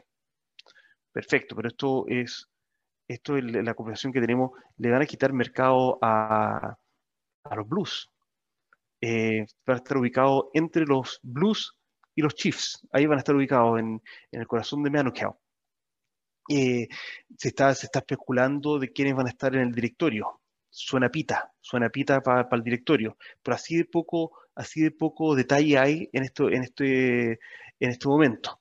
Em, de las cosas que se han salido esta, semana, de que al parecer va a ser básicamente una franquicia no francesa enfocada en lo isleño, porque hay dos o tres miembros de, directorio de la Unión de Rugby de Nueva Zelanda o de alguna unión de rugby local que está también en el directorio de Moana Pacífica. Por lo tanto, el conflicto de intereses ya se ve fuerte. Por, por, por otra parte... Acuérdame, eh, acuérdame colgarme de ese concepto, conflicto de interés, después para el último tema del cierre. Eh, por otra parte, tenemos el tema de Moana Pacífica, de que suena muy fuerte Tana, Tana Umaga, como el entrenador jefe.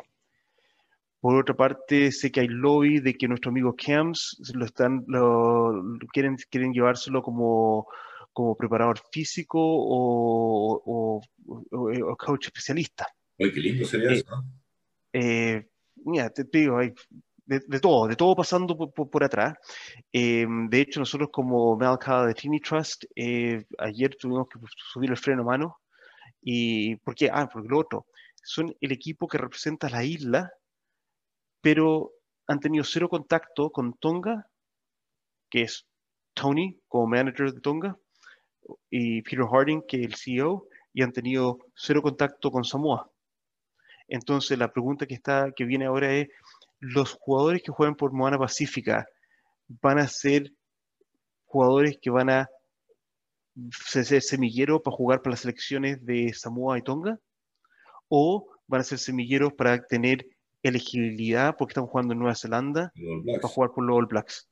Y ahí, ahí ya y que ha sido siempre el problema de la tensión y el, y el, y el choque acá, y eso ya está empezando a, a florecer. Entonces, la, el liderazgo de Moana Pacífica en estos momentos está con una presión enorme de decir, ok, estos son los detalles de así vamos a funcionar, porque ahí hay una... A la, larga, a la larga, que aparezcan estas dos franquicias, en este contexto, donde sabemos que por lo menos tenemos hasta el 2024 con restricciones de movilidad normales pseudo normales, eh, es, probable proyectar que esta nueva, esta, nueva, esta nueva Super Rugby del próximo año dure tres años con toda esta franquicia y en algún momento le puede robar eh, jugadores a los Blacks.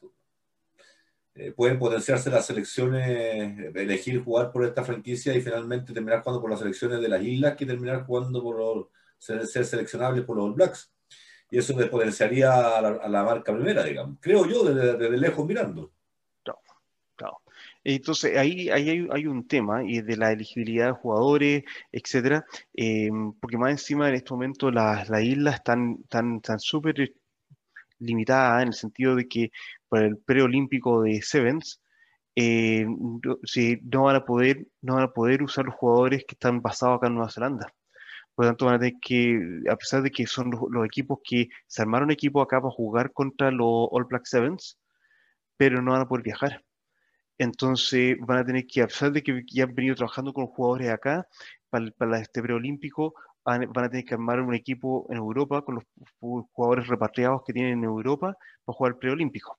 Entonces tú decís, oye, eh, la isla siempre tiene traspié, entonces ahora las la, la islas, Tonga principalmente Samoa, están diciendo, oye, este Moana Pacífica es lo que siempre hemos querido, pero explíquenos cómo va a funcionar, porque si no hay claridad, ¿en qué nos va a beneficiar a nosotros? ¿Qué es lo que hemos venido conversando hace mucho tiempo con respecto a, la, a las definiciones de cuál es el beneficio que trae estos grandes equipos hacia abajo? Hacia, el desarrollo, hacia la proyección de jugadores que vienen desarrollándose.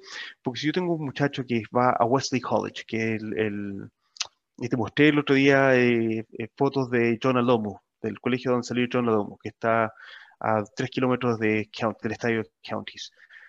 Ese muchacho, primera o segunda generación isleño, eh, bueno, primera o segunda generación no Ande, ¿cuál va a ser su preferencia? Su preferencia va a seguir, va a tratar de entrar al, al, al, al pathway de la provincia de rugby para poder entrar a los Chiefs o a los Blues, o va a ser entrar en el pathway de Moana Pacífica. Eso es lo que le digo yo. Y, y va a ser jugar por su isla o jugar por, una, o jugar por los All Blacks. Eh, nosotros sabemos que, por ejemplo, Malakai Figuitoa y Charles Piatau eh, van a jugar por Tonga el próximo mundial. Pero, pero pasaron por los All Blacks. Eh, y ahora que, queda también la gran duda de que el desarrollo de la franquicia de rugby neozelandesa pasa por la, el fortalecimiento de las uniones provinciales de rugby, que son las que tienen las academias, que de ahí salen los equipos de, que nominan jugadores que pasan a ser a, la, a la super, al Super Rugby. Moana Pacífica, ¿con qué, ¿con qué provincia está alineado? Si usa jugadores locales que salen de los colegios, le está quitando jugadores a la franquicia. Son jugadores que se han desarrollado bajo el modelo del rugby neozelandés eh, toda la inversión de ellos ha sido a través de los colegios como Wesley College, etcétera, en Nueva Zelanda. ¿Para qué? Para que después vayan a jugar a Moana Pacífica, para que después se vayan a Tonga. Hay un montón de conflictos ahí eh, que, se tienen que resolver, eh, especialmente con respecto a el desarrollo y el pathway de, de jugadores y el uso de recursos. Eh, counties, tuvimos con, la conversación que tuve, la reunión que tuvimos con Counties el, el miércoles, Counties, porque está también en el corazón de Manuka, donde va a estar, donde va a estar basado Moana Pacífica, etc. Eh, el CEO, Aaron, hablaba claramente de que no sabemos cómo, pero sí nos vamos a vincular con Moana Pacífica. Y, y Michelle de, decía, nosotros tenemos un conflicto enorme porque nuestra gerencia dice, nosotros estamos alineados con los Blues y no hacemos nada más de rugby que si no son los Blues. Pero así todo tenemos una relación de trabajo con ustedes muy fuerte, que tenemos que fortalecerla, que con Counties, pero y con Moana Pacífica, con la cual eh, Michelle ha estado trabajando fuertemente en el, diseño del complejo deportivo para Moana Pacífica y venimos trabajando con ellos hace un par de años ya, con, con los líderes de Moana Pacífica. A esa, esa eh, le dice, nosotros también vamos a tener una relación de trabajo al menos con Moana Pacífica, pero y desde el punto de vista de educación, de desarrollo de profesionales, etcétera, pero tenemos que ver cómo y cómo entramos en este juego. Entonces, estamos todos esperando un poco de más detalle y noticias de Moana Pacífica, porque al final, por estar basada acá en Nueva Zelanda, eh, como tener su base de operación acá en Nueva Zelanda, va a generar varios conflictos y más encima todos los isleños de una manera u otra están tratando de, agarrarse eh, y afirmarse y yo soy parte de Moana Pacífica que es fantástico. Yo creo que va a ser el equipo que más, más público va a traer. Pero, ¿cómo va a funcionar? Porque, te digo la verdad, eso es el problema que tiene la isla. No funcionan bien porque siempre se agarran como país subdesarrollado en que yo tengo el control, tú tienes el control, yo me llevo la plata, nadie tiene la plata, etc. nosotros, nosotros no somos isla en Chile, pero tenemos un espíritu bien isleño, lo hemos dicho siempre, eh, por estar tan apartado durante tanto tiempo cuando no existía la globalización. Acuérdate que las películas que se daban en Estados Unidos llegaban, ¿cuánto? ¿Hasta un año y medio después? Así, ¿verdad? cuando, era adolescente, exacto. ¿Cierto? Bueno, esa es la, esa es la realidad y no ha pasado tanto. Eh, así que, pero yo creo que te falta un rato todavía porque estamos recién empezando el 2021, esto para el 2022, yo creo que por ahí por julio. Pero, pero ojo, pero, no, pero, pero, pero, pero, ojo, el, la pretemporada comienza a fines de noviembre.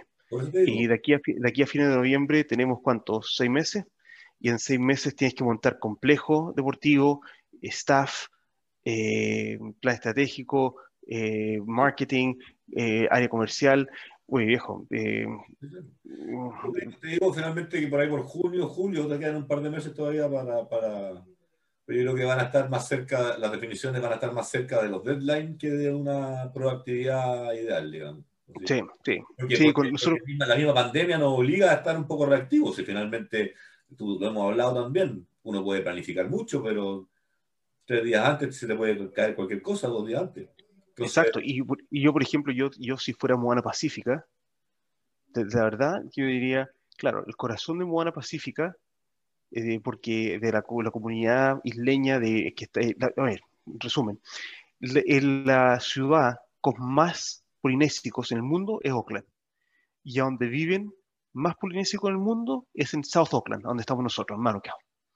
Eh, entonces, claro, tiene sentido que estén acá, pero también tenemos que pensar que el aeropuerto internacional de Nueva Zelanda está en Manukau. Entonces, somos la frontera. Lo primero que se cierra, si es que hay, hay, hay virus, es Manukau y obviamente Auckland. Por lo tanto, pensando en este mundo de pandemia, es lo más razonable o sería mejor tenerlo un poquito más al sur, en la frontera con Waikato? Porque ahí ya no te, te pillarían las pandemias, etcétera, como le pasó a los blues.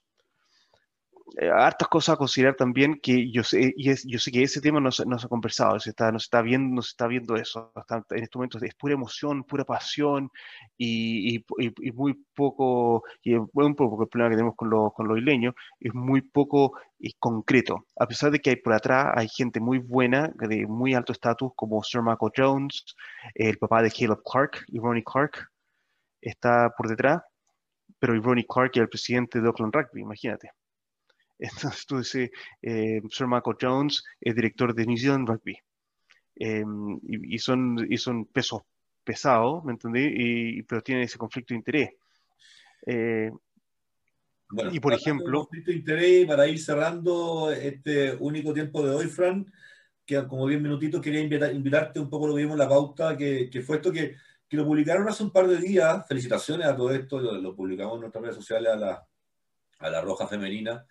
Eh, realmente yo no pensé que iban a pasarle el, la, la, ¿cómo se llama? ¿Clasificatorio?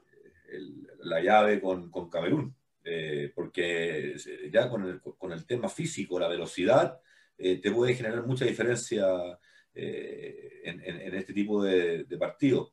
Así es que tan definitorio y más encima ella, la chilena, viajando mucho más que, que, el mismo equipo camerunense, así que todo un tema de viaje que ya lo hemos hablado que afecta, así que más encima en pandemia. Entonces, la verdad es que eh, muy, sorpresivo, muy contento, evidentemente, una gran maravilla, ojalá que se hagan las Olimpiadas, porque si no va a ser muy triste, pero también es un tema que no lo hablamos, pero ha salido hoy día, ayer salió una noticia que hay un alto ejecutivo del Comité Olímpico en Japón que está diciendo que parece que no se va a poder hacer Así que pero estamos todos ahí, con, quedamos con las cejas arriba.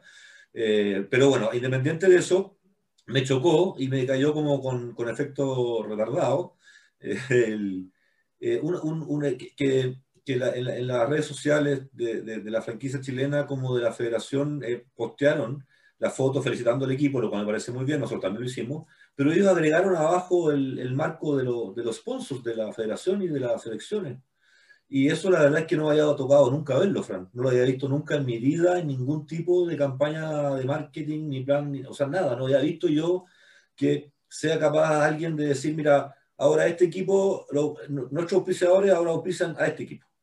O sea, las marcas apoyan a él. Y bueno, y ahí en la pauta tú me, me abriste los ojos con un par de choques de interés, hablando de conflicto de interés, eh, que yo no me había dado cuenta porque, como te digo, lo, lo dilumbré el día en la mañana. Eh, y tú me dices, claro, bueno, pero resulta que, el auspiciador de la, de la roja femenina no es la misma del uniforme que la, que la de la selección de los Cóndores y la franquicia. Entonces, ¿cómo mira, se eso? Mira, mira, yo, desde el punto de vista de la comunicación estratégica, yo diría, ah, si es que la Federación de Rugby de Chile siempre usa ese marco para sus comunicaciones y sus fotos, perfecto, pero hemos visto, pero hemos visto, hemos visto que no necesariamente. Uno si que fuera así, que si fuera siempre el marco, entiendo que se usó la foto y de la selección femenina de fútbol y se puso sobre el marco que siempre usan, entendible. Lo que sí me llama la atención es que estoy usando la foto que es propiedad de otra entidad en mis redes sociales en un marco oficial de la Federación de Rugby. Y acá tiene que ver con, lo que sabemos que los derechos comerciales de tanto las selecciones de fútbol como de rugby son manejadas por la misma entidad, pero son manejadas por la misma entidad, pero no significa que tengan los derechos absolutos de ambas, de ambas asociaciones deportivas. Entonces, ahí hay algo que, que, ver que se empieza ya a ser muy fácil el, el paso de un lado para, para, otro de lo, del uso de, de, los derechos o de la propiedad intelectual de una asociación con, con otra asociación. Em, la contradicción que, que te, mencioné a ti con respecto a Umbro y Nike, yo soy oficiador de o soy la marca que está con la, porque no necesariamente auspiciador, eh, pero soy la marca oficial de la, mm, o la apparel oficial del rugby en Chile. Quiero que mi marca esté en todas las comunicaciones del rugby de Chile. Perfecto. Pero te juro que me molestaría bastante si están mostrando a otra marca. Pero yo creo que la verdad, la verdad yo creo que Umbro ya está acostumbrado, porque tienen a, los equipos jugando con uniformes Celtri, tienen eh, tienen como ahora una, una foto con, con uniformes Nike, Nike, entonces podría ser la molestia más grande la de Nike. Pero pero, pero, Nike, pero Nike al final está consiguiendo más visibilidad como que la que siempre tiene. Yo, yo digo, eh, porque esta es una comunicación de la Federación de Rugby. Entonces, ahí yo creo que el, eh, donde el profesionalismo eh, es profesional de felicitar a otro código. Perfecto. Pero tenemos que tener ojo de, de las sutilezas de cómo estamos manejando las marcas que, nos acompañan, que nos, que acompañan, que nos acompañan. Y, se me pasó, y, y, por eso te digo que lo, te destaco a ti, porque a ti no se te pasó, eh, pero, pero lo, lo, principal es que, eh, como tú dices, es que se están pasando a llevar perdón, eh, están apareciendo los primeros conflictos de interés que nosotros venimos avisando hace rato desde la creación de Rugby Chile Management. Eh, o sea, en este momento hay, hay un actor con el 25% que dice tener eh, la opinión suficiente y con el respaldo de las otras participaciones para decir, sí, ahora la foto de la selección de mujeres puede estar en el marco de los sponsors de la de rugby y el día de mañana la de rugby va a estar en la de fútbol, pregunto yo. Y así nos vamos a ir pasando las fotos de acuerdo a que, quién clasifica la Olimpiada o quién clasifica el Mundial. Eso, yo, la verdad, malo. Yo no, yo no recomendaría una estrategia de marketing así, yo en lo personal. Puede ser que yo sea más visionario, más, más libertad, más, más liberales, no lo tengo, no, no. Pero yo no asesoraría, no haría un plan de marketing así. Eh, pero es que, yo lo que, lo que digo yo... Porque, de hecho tú me mandaste hace poquito la, la, nueva política de marca de datos de branding de, de. Jamás podría ser lo que, lo que tú me estás, lo que está pasando acá. O sea, jamás. Exacto. Nosotros, por ejemplo, tenemos que tenemos que tener eh, lo que llamamos un model consent, que es un consentimiento de las personas que son fotografiadas para poder usar las fotos e incluso en redes sociales. Entonces, eh, es un poco eso. De hecho, nosotros el primer día de clase pedimos la, autorización de todos los alumnos para tener el consentimiento de poder fotografiar a los alumnos, para, empezar. Em, y así poder usar las la, imágenes. A mí, yo digo, no tiene nada de malo. Yo creo que la verdad es que no tiene nada de malo si es que estamos promoviendo el deporte y está usando el rugby en fútbol, fútbol en rugby, perfecto. No, no, no, no veo nada malo ahí. el tema es, el tema es, el tema... Sácale el marco, sácale las menciones de marca. Eso. Hazlo como una felicitación limpia, como corresponde, porque tú, tú estás felicitando a las mujeres, no a las marcas que están detrás de las mujeres. Tu gesto es apoyar a la disciplina y, y, al, y al gran desempeño de estas chicas, de estas mujeres, grandes mujeres chilenas que sacaron adelante un desafío bien grande. Perfecto.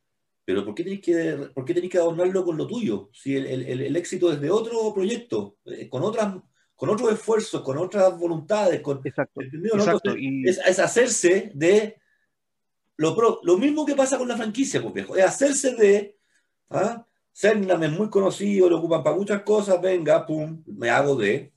Eh, la foto de fútbol femenino, uff, me sirve, venga, me hago de. ¿Qué es esto?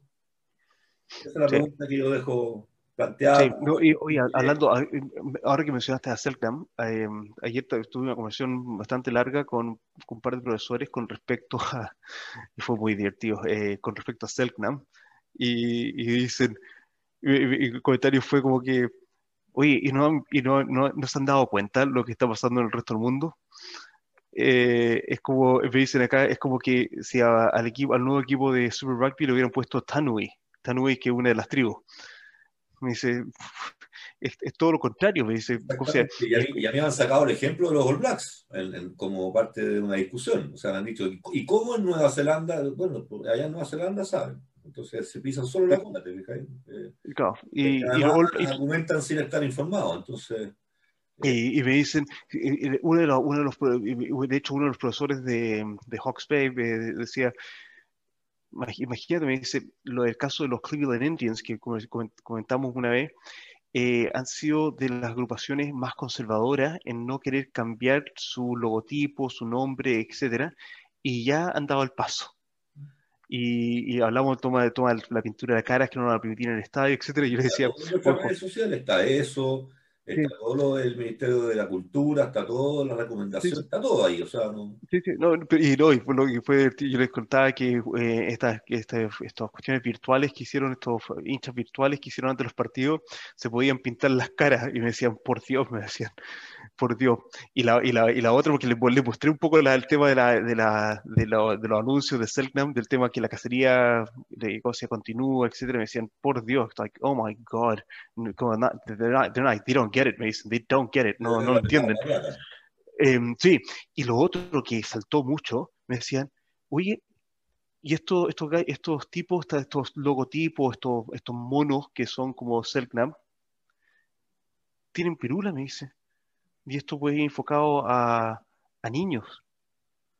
Y tienen así abiertamente los genitales eh, me dicen eh, así, eh, están pintados, pero los genitales están perfectamente a, la vista.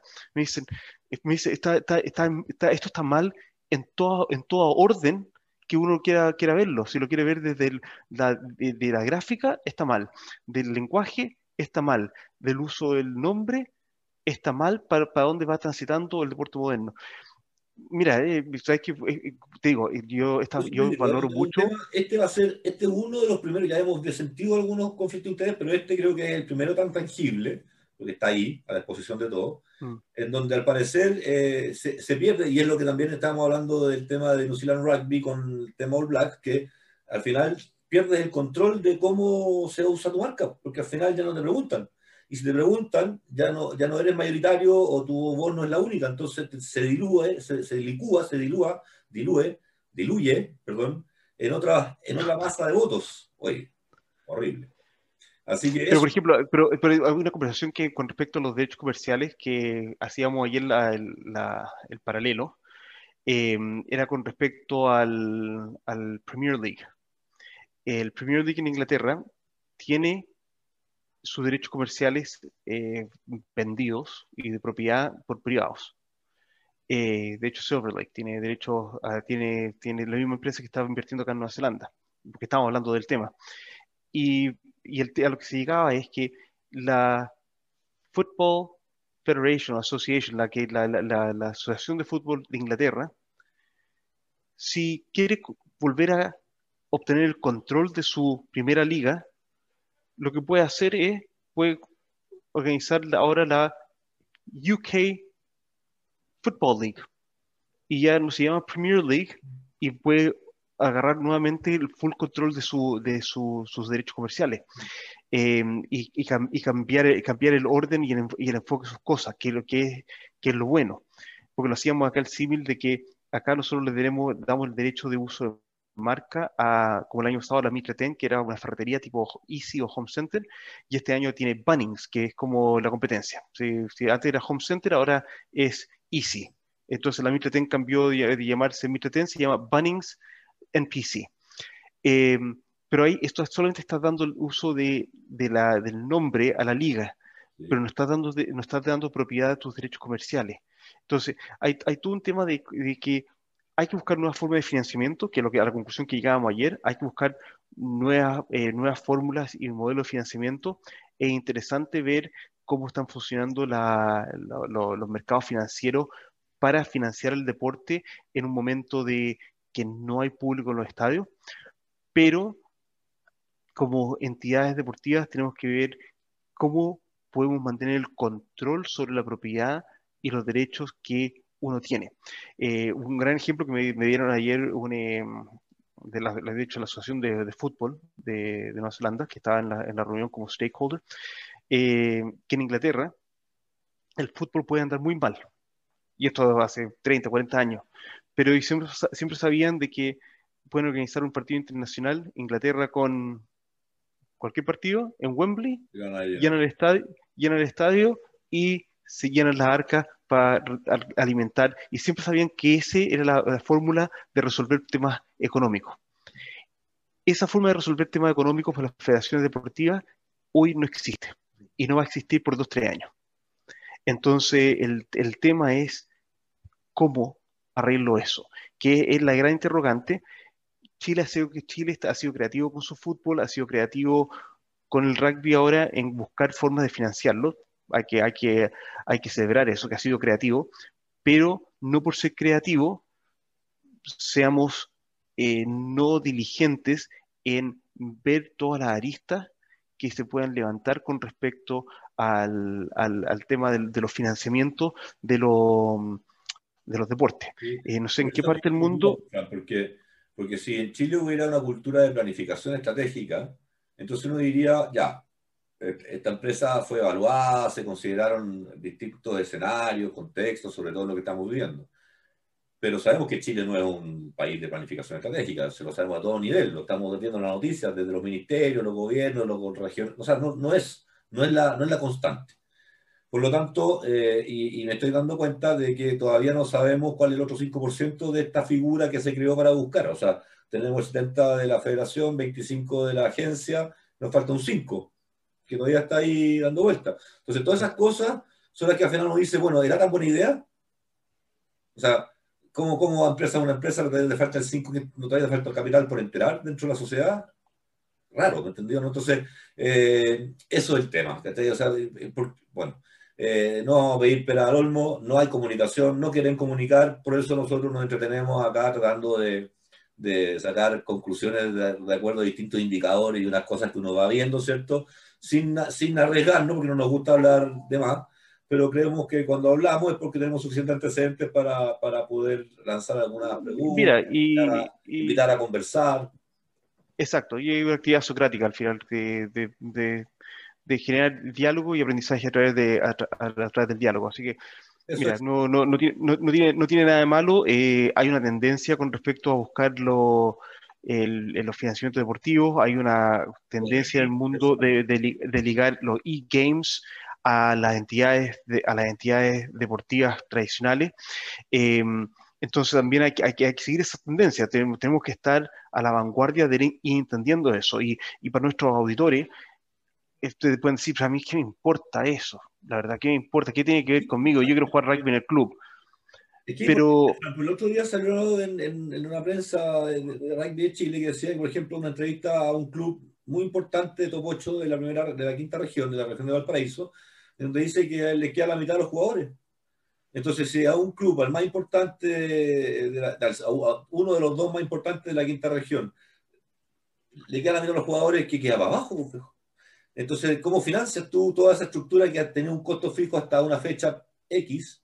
Ahora vas a salir en otro escenario y bueno, y tienes que alimentar eso. Ahora, insisto, eh, esto, esto es como la desesperación cuando, cuando algunos que yo he visto y, tengo la suerte de no estarlo viendo aún, no sé si no lo voy a vivir, pero cuando uno empieza a vivir, a, vender el, no sé, pues la lavadora de ropa, la secadora de la casa, porque ya no tiene ingreso. De aquí entonces uno dice, bueno, ¿a quién le puedo poner, echar mano? A mis derechos de marca, o sea, a mi, a mi identidad. Ya, pero tu identidad tiene valores, tiene, tiene cosas que no son lo que hablamos, lo material y lo inmaterial. Entonces hay que tener cuidado cuando esas cosas están en juego en la mesa. Cuando uno entra, es como que el día de mañana tú dijeras, voy a tener que vender el refrigerador. Bueno, ¿y cómo vas a mantener la comida para tu familia ahora vas a comprar día a día? Tienes que tener la logística para comprar día a día si vas a vender el refrigerador. ¿Te fijas? Entonces, ¿es conveniente vender el refrigerador por necesitar la plata ahora o va a salir más caro comprar día a día? esas son las preguntas que tienes que hacer, ¿te fijas? Exacto, y, de hecho, y para, y para, los jóvenes que nos pueden estar escuchando, si es que nos, ya, ya, nos han aburrido con respecto a, este tema, eh, si ellos quieren involucrarse en el mundo deportivo en los próximos 5 o 10 años, y de hecho parte, parte de la conversación de ayer nuestra es que nuestro nuevo, nuevo edificio o estadio eh, tiene que ser proyectado, comienza ya ahora en julio la, la construcción, la, realidad la remodelación, porque estamos adquiriendo unos edificios que se van a remodelar Em, tiene que estar, tienen que estar, eh, dijeron acá, fitted, que tienen que estar armados con una visión de 12 a 14 años. Y, y esos 12 a 14 años significa que los muchachos que tienen 12, 14 años ahora van a tener 26, 28. Eh, esos muchachos van a ser dirigentes, van a ser coaches, van a ser, tienen que entender cómo, para qué lado va el deporte, para saber cómo va a ser la participación de ellos en el deporte en 10, 12, 14 años más. Y por parte nuestra, que somos los que estamos armando el deporte, tenemos que tener una, una visión y una claridad de, oye, ¿cómo se va a armar el deporte para la gente que participa de él eh, en los próximos 12, 14 años? Acá los salarios de, del Super Rugby van, van para abajo. Entonces, tú, entonces, entonces tú dices, el deporte Claro, el, el tema, el deporte profesional oye, va, el deporte profesional va a ser esos mega sueldos que, que pensábamos antes. Bueno, de hecho, ahora en el fútbol chileno también los sueldos van para abajo. Así que. Y te, dejo, te dejo plantear un, un, tema final antes de. Sí, de, sí, Fran, despidamos, se nos, se nos alargó la. sí, para despedirnos, pero algo podemos conversar la próxima semana, eh, ya que hablamos del fútbol ahora. El fútbol tiene una, una, regla de que no pueden tener más de, acá por lo menos, eh, más de dos jugadores extranjeros por equipo. Aquí hay son tres o cuatro, no, acá son seis creo. Perfecto. Eh, y un, jugador extranjero es un jugador y máximo tres en cancha al mismo tiempo, ponte tuvo cuatro. Claro, a eso, a eso, me refiero, claro. Tres en cancha al, mismo tiempo. Larga, la historia. Y cambia, y cambia el torneo nacional y cambia a la Libertadores. Son políticas distintas, creo que cambian los jugadores, la cantidad de jugadores al mismo tiempo en la cancha. Perfecto. El, el tema es eh, un jugador extranjero es catalogado un jugador que tiene el pasaporte del país. En Chile en este momento, así es, tienes que tener ya, ya, sí, ok. No, acá no, porque hay, hay dos formatos. Pues está el, transitorio, se supone, aunque ahora hay una nueva ley de inmigración que no me la, no me la sé. Así que Perfecto, pero te, cuento, lo, que te está pasando acá con el fútbol. Imagínate, te voy a poner como el, paralelo en Chile, que tienes ya ahora eh, muchos haitianos en Chile y, muchachos que ya pueden estar entrando a los 20, 21 años, que pueden ser muy buenos jugadores, pero tienen residencia en Chile. Y los clubes y han vivido siempre en la cisterna. Y hay, hay, un, hay un grupo de muchachos haitianos que juegan por palestinos y se ven limitados ellos en poder ejercer como jugadores profesionales en Palestino, porque Palestino está limitado por el cupo de jugadores extranjeros que está, que está definido por pasaporte, no por residencia. Hay jugadores acá en Nueva Zelanda que son residentes ingleses o de diferentes partes que en, la competencia de clubes locales, que es amateur, no pueden jugar. Eso es un problema que tenemos ahora, eh, tenemos ahora acá, porque no pueden jugar porque el equipo puede tener un máximo de dos extranjeros y el tema de no tienen la ciudadanía neozelandesa, son residentes, pero han sido residentes los últimos 25 años de su vida. Y... aquí, creo que aquí creo que jugar, jugar tú teniendo root te pueden contratar en un, en un, en un club profesional de primera o segunda división. Eh. Da lo mismo. Eh, de hecho, puede estar, ya, pero para jugar por la selección tienes que tener nacionalidad. Ahí, ahí pero para jugar por un club hoy día basta con que esté totalmente con root y ya te pueden contratar. Pues, es un trabajo. pero, pero, imagínate un muchacho que llegó, no sé, por el 2011-2012 de Haití, con 6 años. Y, y, ahora ya han pasado. todavía es ilegal, pues, ¿Ah? Si no tiene root todavía ilegal. No, no, pero tiene root, tiene root, pero no tiene pasaporte chileno. No importa. Porque tiene, no por la selección. No, por la selección no pero, pero ha sido formado en Chile, ha pasado por todos los clubes en Chile y ya no puede formar una selección sub-17. Y tal vez es el mejor jugador, no sé, ah, de mediocampista. Claro. Bueno, ahí le van a dar la nacionalidad, ahí le van a dar la nacionalidad por. pero, esa, es la, pero esa es la solución. Esa es la, esa es la solución. Lo que estoy planteando es. Sí, no, en, el, en, el, mundo, en, el mundo, en el mundo actual, esos son los conflictos que están sucediendo y a los nuevos gestores deportivos tenemos que empezar a, pensar cómo resolvemos esto, porque las migraciones han sido distintas, hemos estado, vamos a estar estancados dos, tres años, eh, las gestiones públicas se han puesto más lentas, eh, ¿cómo, cómo, cómo, nos preparamos para este tipo de escenario? Súper bueno, me gustó, súper bueno. Eso. Chicos, nos vamos, nos extendimos. Vamos a mencionar a los sponsors rapidito nomás. Gracias Manu Kau, gracias Tongan Barbarian Rugby, gracias Golem, gracias Green Ticket, gracias Southbrand y gracias Amity Tours. Fran, un abrazo, eh, que vaya bien hoy día. ¿Tienen partido hoy día o no? Tenemos partido, con, partido de temporada contra Messi, que eh, de hecho Messi High School ha viajado a Chile y ha jugado, ha jugado en Chile con su First 15, eh, no sé, hace 4 o 5 años atrás. Eh, o tal vez seis años atrás, tuvo Messi High School en Chile. Contra ellos jugamos, que es un, colegio de North Shore. Eh, hay un muchacho chileno de, que se llama Beltrán eh, Mendoza, que juega, que quedó en el First 15 de Max este año, así que estuve en contacto con él.